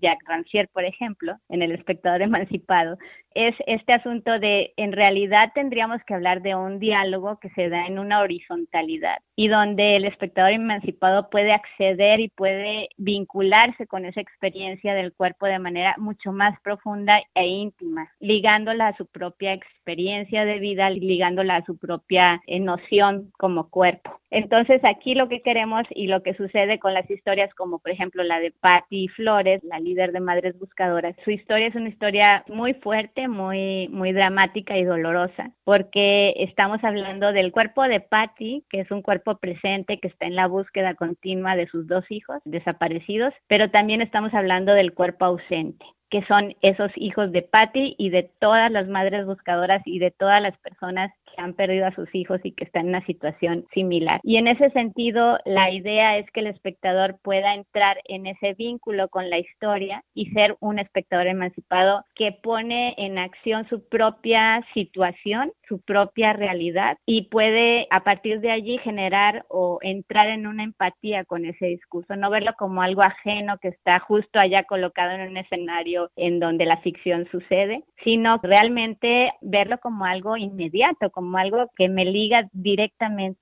con esa persona, aunque yo no haya perdido a, a, un hijo. La historia y la forma en la que los cuerpos narran su experiencia de vida es la que detona esta empatía, porque al final de cuentas todos existimos en un cuerpo y el ver a Patty con una pala o con un pico, vaya, en plena jornada de búsqueda, es algo que conecta, conecta directamente porque es una acción real. La historia igual de Lucas Avendaño, que también tiene que ver con justo con activismo, o la historia de Patty Duarte, que es una madre de un niño que lamentablemente perdió la vida en la guardería ABC. Eh, historias como esa, pero también historias luminosas, eh, son las que se van a ir narrando y la intención es eso, es realmente activar a ese espectador o en este caso televidente, ponerlo activo en una situación de ser mucho más, vaya, de entrar en contacto directo con esa narración y pues echar a andar su propio arsenal que le permite asociar, que le permite traducir lo que los cuerpos dicen Qué maravilloso. Evoe, siempre es un gusto escucharle, sobre todo porque siempre nos deja esta semilla de reflexión en cuanto a la corporalidad, el movimiento del cuerpo y todo lo que ello significa, ¿no? También el cuerpo como un vehículo y también esta forma de expresión. Yo le agradezco mucho que haya tomado la llamada y sobre todo el tiempo para explicarnos acerca de este estreno, esta colaboración y que, bueno, además están a través de la señal de TV UNAM, estarán a partir del 9 de febrero. También hay retransmisiones y probablemente también en las redes sociales podamos tener más información para dar seguimiento, para conocer lo que se está haciendo en este trabajo conjunto. De verdad, muchísimas gracias. Al contrario, muchísimas gracias por el espacio y pues ojalá que puedan seguir la serie. Evoe Sotelo es directora de Danza UNAM. Cuerpos Migrantes se estrena mañana 9 de febrero a las 9.30 de la noche por la señal de TV UNAM. Hasta aquí la información de hoy. De Yanira, regreso contigo. Hasta mañana.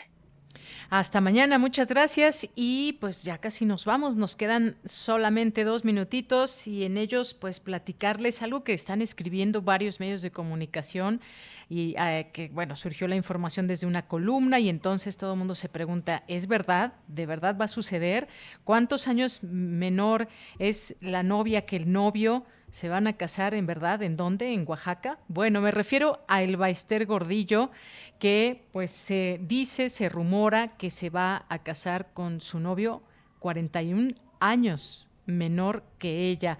Y se trata de su abogado que llevó su caso durante algunos años de El Baester Gordillo, que a sus 77 años de edad eh, contraería matrimonio con su abogado Luis Antonio Lagunas Gutiérrez, de 36 años de edad. De acuerdo con esa columna que se publica hoy, eh, la exdirigente del CENTE se casará por el civil el próximo 11 de febrero y al día siguiente por la iglesia en Oaxaca. Bueno, pues será cierto o no, pero ya está en varios medios de comunicación esta posibilidad, esta boda que tendría lugar el próximo, el próximo viernes allá en Oaxaca, una ceremonia familiar, se habla de 150 invitados y que hay que recordar fue quien la ayudó, este abogado, en su proceso judicial em, tras haber permanecido presa por cinco años acusada de delitos de lavado de dinero y delincuencia organizada, los cuales le fueron anulados por un juez ante la falta de pruebas en su contra. Bueno, pues así las cosas con el Baester Gordillo, pues ya ya nos enteraremos si realmente esto es cierto, si se casa con su novio de 41 años menor que ella. Pues con esto nos despedimos, ya son las 3 de la tarde, nos escuchamos mañana en punto de la una. Eh, aquí lo esperamos como siempre en Prisma RU. Gracias allá en cabina a Rodrigo, a Denis, a Coco, aquí en los micrófonos. Se despide de ustedes eh, a nombre de todo nuestro equipo de Prisma RU. Soy de Yanira Morán. Hasta mañana.